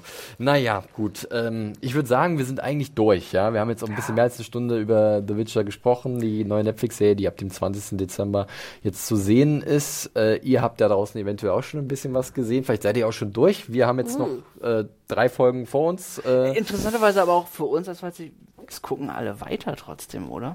Natürlich, ich bin jetzt- super das ist der Punkt. Jetzt ja? werde ich die drei auch noch irgendwie Also ganz ehrlich, es, ich, ich kann auch nicht sagen, dass es mich irgendwie so abgeschreckt hat, dass ich nicht weiter gucken will. Ich finde, es, es, es ist letzten Endes gibt es zwar Sachen, die mich stören, aber ich finde, unterm Strich fand ich nichts so schlecht. Es ist, es ist durchschnittlich. Es ist, es hat so viel Potenzial und ich möchte es, es ist- auch wirklich, das kann ich noch zehnmal betonen. Ich möchte es wirklich mögen. Und äh, ganz ehrlich, wenn man äh, gewisse Dinge ändert und es muss mit am Budget liegen, gibt ihnen mehr Budget und das und da ist dann ist da noch wirklich was drin. Die zweite Season ist doch auch schon beschlossen. Wenn die besser, wenn die besser aussieht, was einfach in der Fantasy-Welt wichtig ist. Tut mir leid, wenn es so oberflächlich ist, aber eine Fantasy-Welt muss nach was aussehen und darf Steine. noch nicht raus. Ich find, ich find, ich, ja, ich verstehe absolut, was du sagst. Manchmal ist es bloß so ein bisschen ermüdend, wenn man, äh, wie, wie lang kann man einen Durchschnitt akzeptieren und hoffen, dass es besser wird? Ja. Ähm, Und äh, ist es dann überhaupt, also im Endeffekt hatten die jetzt sehr viel Zeit, um genau diesen Fehler nicht zu machen. Und jetzt haben sie halt, keine Ahnung, wie viel Millionen für acht Folgen rausgebuttert und jetzt, das soll, ist jetzt ihre, ihr Lehrgeld, was sie zahlen. Das du ist schon ziemlich 10 krass. Millionen für. Ja, nee, äh, genau, ich meine, sie haben jetzt viel Geld. Ich Ach will so, jetzt nicht ja, wie ja, viel. sorry. Also, äh, ob es jetzt vier wirklich wäre ja gar nicht so viel. Nee, aber, ne? ich, okay. viel meinte ich. Also Ach, viel, ach, sorry. vier. ähm, sie haben trotzdem wahrscheinlich viel Geld für acht Episoden rausgebuddert und äh, jetzt ist es im Endeffekt dann doch nur Lehrgeld gewesen. Jetzt wissen sie vielleicht nach acht Folgen, okay, daran sind wir. Das ist schon, schon ein bisschen pervers, eigentlich, wenn man überlegt, dass sowas heutzutage einfach fast schon gang gäbe ist. Wir haben es ja auch ein bisschen bei Carnival Row gesehen, Anna. Da war es ja ein ähnliches Problem. Ich wollte gerade sagen, und sie machen ja einen ähnlichen Wechsel auch, ne? Finde ich auch ganz interessant. Aber ich muss trotzdem sagen, dass ich das Worldbuilding allein vom Setdesign und vom Kostümdesign bei Carnival Row stärker fand. auch. obwohl es auch, obwohl wir auch Probleme damit hatten. Ja. Und hier, ich gebe euch absolut recht, wir alle wissen, dass ja auch gerade bei, bei, bei Fantasy-Serien gerade die, das Gefühl, was wir haben in der Welt, muss irgendwie funktionieren. Und ich glaube selbst, ich meine, es gab ja auch Millionen von Leute, die fanden, die Trailer-Rüstungen sahen toll aus. Ja. Also super, hier ein Skotum zu sehen, was irgendwie plastikmäßig draufgestülpt ist. Okay, äh, da gibt es genug Leute, die das, glaube ich, nicht stören wird. Ähm, und in dem Sinne freut mich das auch wahnsinnig für die. Aber ich finde es auch so schade, weil ich denke, mittlerweile siehst du einfach an Serien wie Game of Thrones in den letzten zehn Jahren, selbst ein Outlander, du siehst einfach, was da wirklich im Kostümdesign und im Setdesign möglich ist. Und ich finde, das ist hier wirklich, es ist, hat nicht funktioniert. Trotz dessen bin ich auch, ich bin ein bisschen pissed, dass ich Freitagabend eingeladen bin, denn ich würde eigentlich lieber die drei Folgen Witcher gucken. Deswegen, weil das macht Spaß und ich gebe euch, äh, ich muss es auch sagen, Ja, es so sehr ich Spaß. schimpfe und so sehr ich mich aufrege, es, ich bin jetzt drin und ich will weiterschauen und deswegen, es funktioniert auch für mich. Ganz, ganz so geht und man, man muss man muss ja auch so sagen, jetzt jetzt werden sie jetzt jetzt, jetzt ist die Season durch. Sie wissen, sie haben den unglaublichen Luxus zu wissen, dass sie noch weitermachen dürfen eine Staffel. Und die Dreharbeiten werden ja, nehme ich mal an, noch nicht angefangen haben für die neue Staffel. So, und jetzt haben sie, sie haben das Feedback der ersten Staffel, was sie jetzt bekommen. Sie haben den Luxus, sie wissen, was sie noch, dass sie weitermachen können. Wenn, jetzt ist es Zeit, wenn, wenn wir haben ja auch gesagt, die Showrunnerin hat, ähm, war, war sehr offen in ihrer Kommunikation. Wenn sie tatsächlich auch den, den, den Fans zuhören, dann wird Wenn sie bleibt. Wenn sie bleibt. Aber wenn sie, wenn sie den, den, den Zuschauern zuhören wollen, haben sie jetzt natürlich die wunderbare Möglichkeit So, dazu. dear uh, Lawrence Schmidt-Hinrich, if you listen to us.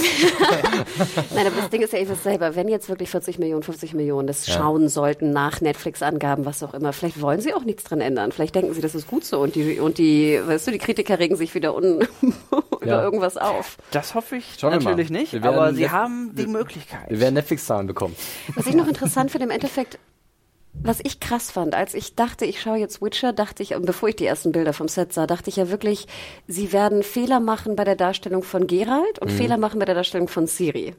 Beides haben sie nicht, eigentlich. Und das Setdesign und das Kostümdesign wird hervorragend sein, so wie es heutzutage gang und gäbe ist. Und deswegen bin ich so völlig baff, weil ich, genau, es ist komplett andersrum. Bizarro-Welt. Ja, Geralt und Ciri finde ich funktionieren. Obwohl, Ja, wie gesagt, der absolut. Brokilon fand ich war auch ein Tiefpunkt hoch 10. Das tut mir leid. Das ist dieser Wald, liebe Zuhörerinnen und Zuhörer, wenn ihr keine Ahnung habt, wie ich was Brokkoli, Also, wie man ja, schreibt, der keine Brokkoli. Ahnung. Der Brokkoli, Der genau. Brokkoliwald, das habe ja. ich mitgenommen. Brokkoli, okay, gut, mag ich nicht.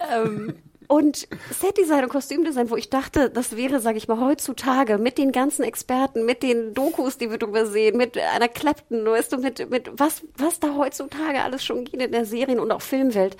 Und es, es wundert mich wirklich. es wundert mich. Wo wir noch bei den gelungenen Charakteren wo Geralt, Ach ja. Geralt ja auch wirklich zuhört, wie habt ihr den Jazzcare empfunden als eindeutiges Comic Relief? Ich fand ja persönlich, der, der ist auf, läuft auf einer sehr feinen Linie zwischen noch äh, akzeptabel und lustiges Comic Relief und Nervensäge. Ja. Und das ist eine sehr dünne äh, Linie bei ihm. Ich habe jetzt überlegt, ob er nicht des- irgend so ein Boygroup-Mitglied ist irgendwo, weil der kam, das So wird er immer aber auch so tatsächlich aus. dargestellt überall. Ja, Also- und, und deswegen war ich mir immer ein bisschen unsicher und äh, ja, geht so, ganz ehrlich. Ähm, An irgendjemand erinnert mich der Schauspieler, ich weiß aber nicht wen. Und äh, ja, wie gesagt, ich hatte es ja schon mal kurz äh, erwähnt, ein paar Songs fand ich eigentlich ganz catchy, äh, das ging ganz gut. ja, das stimmt. aber, das ist übrigens äh, eine, eine schöne Sequenz am Ende dadurch. mit Ja, aber Song. grundsätzlich, wie du sagst, dieser feine Grad zwischen, oh, jetzt geht er mir gerade richtig auf den Senkel und oh, ist eigentlich ganz amüsant, das ist schon, ähm, ja, ich bin da noch nicht so richtig sicher.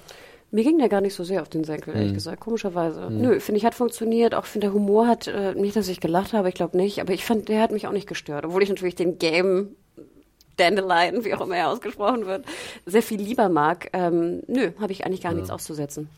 Ja, gut. Also, gesagt, es war, war bei mir auch sehr, sehr gemischt, muss ich sagen. Aber Ich meine, wir sehen noch mal ganz kurz noch mit äh, Triss Marigold einen relativ wichtigen Charakter, aber ich möchte jetzt eigentlich nicht zu Wir sind. Ich wollte eigentlich gerade schon abmoderieren.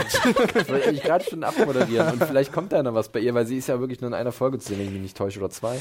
Da muss Ähm, ich ganz ehrlich sagen, da habe ich ein bisschen am Schauspiel auch gezweifelt bei Triss. Ich Sorry. kann das nicht Also beurteilen. da Also hatte ich wirklich ein bisschen Probleme. Jetzt war ich aber auch nie ein großer Twist-Fan. Das, das, das Streiten. ich mochte Triss immer lieber als Jennifer. So, ne, genau. Deswegen ist natürlich äh, na, Sorry, Team guys. Jennifer. ich bereue jetzt schon, was ich angerichtet habe. aber fandet ihr, fandet ihr Triss einen interessanten und gut irgendwie dargestellten Charakter?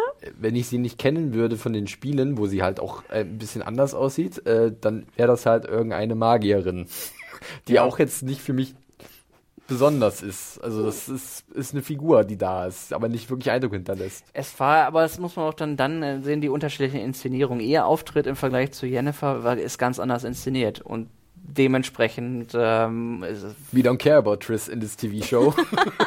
Wir wollen nur Jennifer. Ja, so es sieht es ein bisschen aus, aber genau die, die Wahl scheinen sie einfach Hat er wahrscheinlich keine Nacktklausel unterschrieben. Ja, genau, ne, dann bist du nicht drin, du kommst da raus. Ist ja auch eine junge, sie ist, Ja, es ist ja auch eine junge ich hab Schauspielerin. manchmal wirklich die, die, die Idee, das wirklich Ich klar. glaube, es war so, ne? Du, ganz ehrlich, das ist eine ganz, deswegen ist es auch so eine junge Schauspielerin, die doch so gut wie keine anderen Jobs oder bekannten Jobs hatte, die wird diese Klausel nicht drin haben, ich die stellt sich traurigerweise nicht ganz oft diese Überlegung gehabt beim Gucken, wo ich sage, okay, mich wundert es nicht, dass die Besetzung um Kevin herum relativ unbekannt ist, weil sie halt da mit Schauspielerinnen oder Schauspielern zusammengearbeitet haben, die vielleicht noch ein bisschen äh, kulanter sind, wenn es um ihre Darstellung geht und um die Nacktheit, die sie zeigen müssen, um halt ihren Durchbruch zu schaffen. Und das ist, wenn es wirklich so ist, ich möchte jetzt ja keine Vorwürfe erheben, weil wir können es ja nicht belegen, aber die, ich kann mich von diesen Gedanken nicht freimachen. Wenn es wirklich so wäre, dann wäre das schon eine echte Sauerei. dachte, Außerdem willst du diese Rolle ja auch nicht ablehnen, wenn du, das ist doch die Rolle, wa- warum, so, das, ich kann das ja schon verstehen. Ich dachte ja auch die ganze Zeit, bitte, ich hoffe, du hattest einen Bademantel am Set.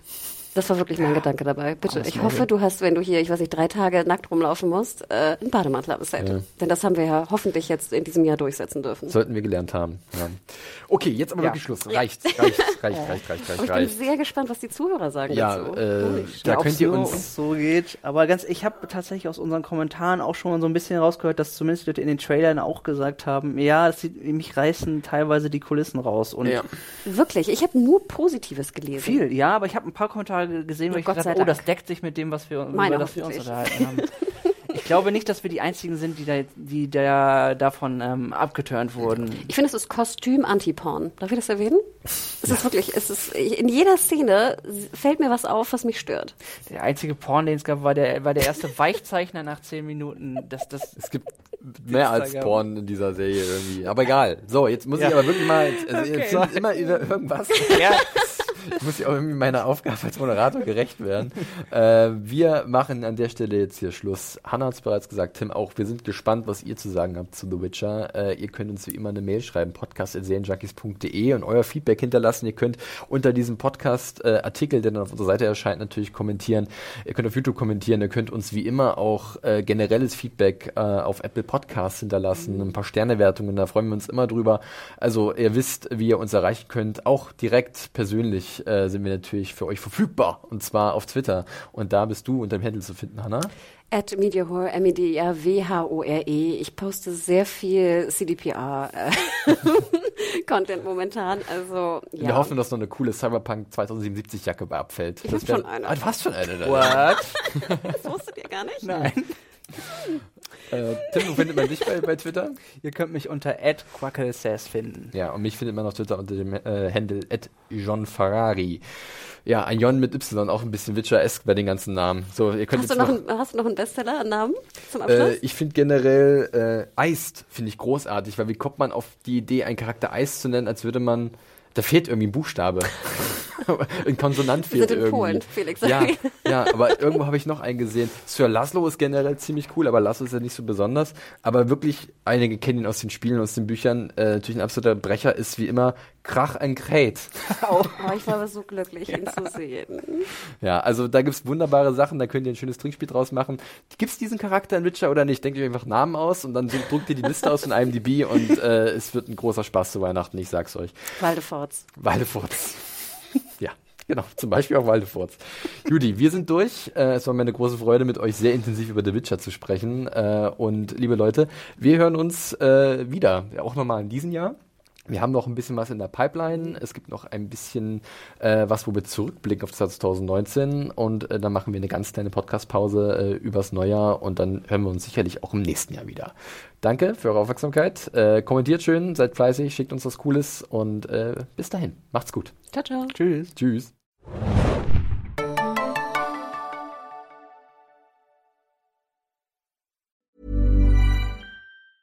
Hi, I'm Daniel, founder of Pretty Litter. Did you know cats tend to hide symptoms of sickness and pain? I learned this the hard way after losing my cat, Gingy. So I created Pretty Litter, a health monitoring litter that helps detect early signs of illness by changing colors, saving you money and potentially your cat's life. Pretty Litter is veterinarian developed, and it's the easiest way to keep tabs on your fur baby's health right at home. Go to prettylitter.com and use code ACAST for 20% off your first order and a free cat toy. Terms and conditions apply. See site for details.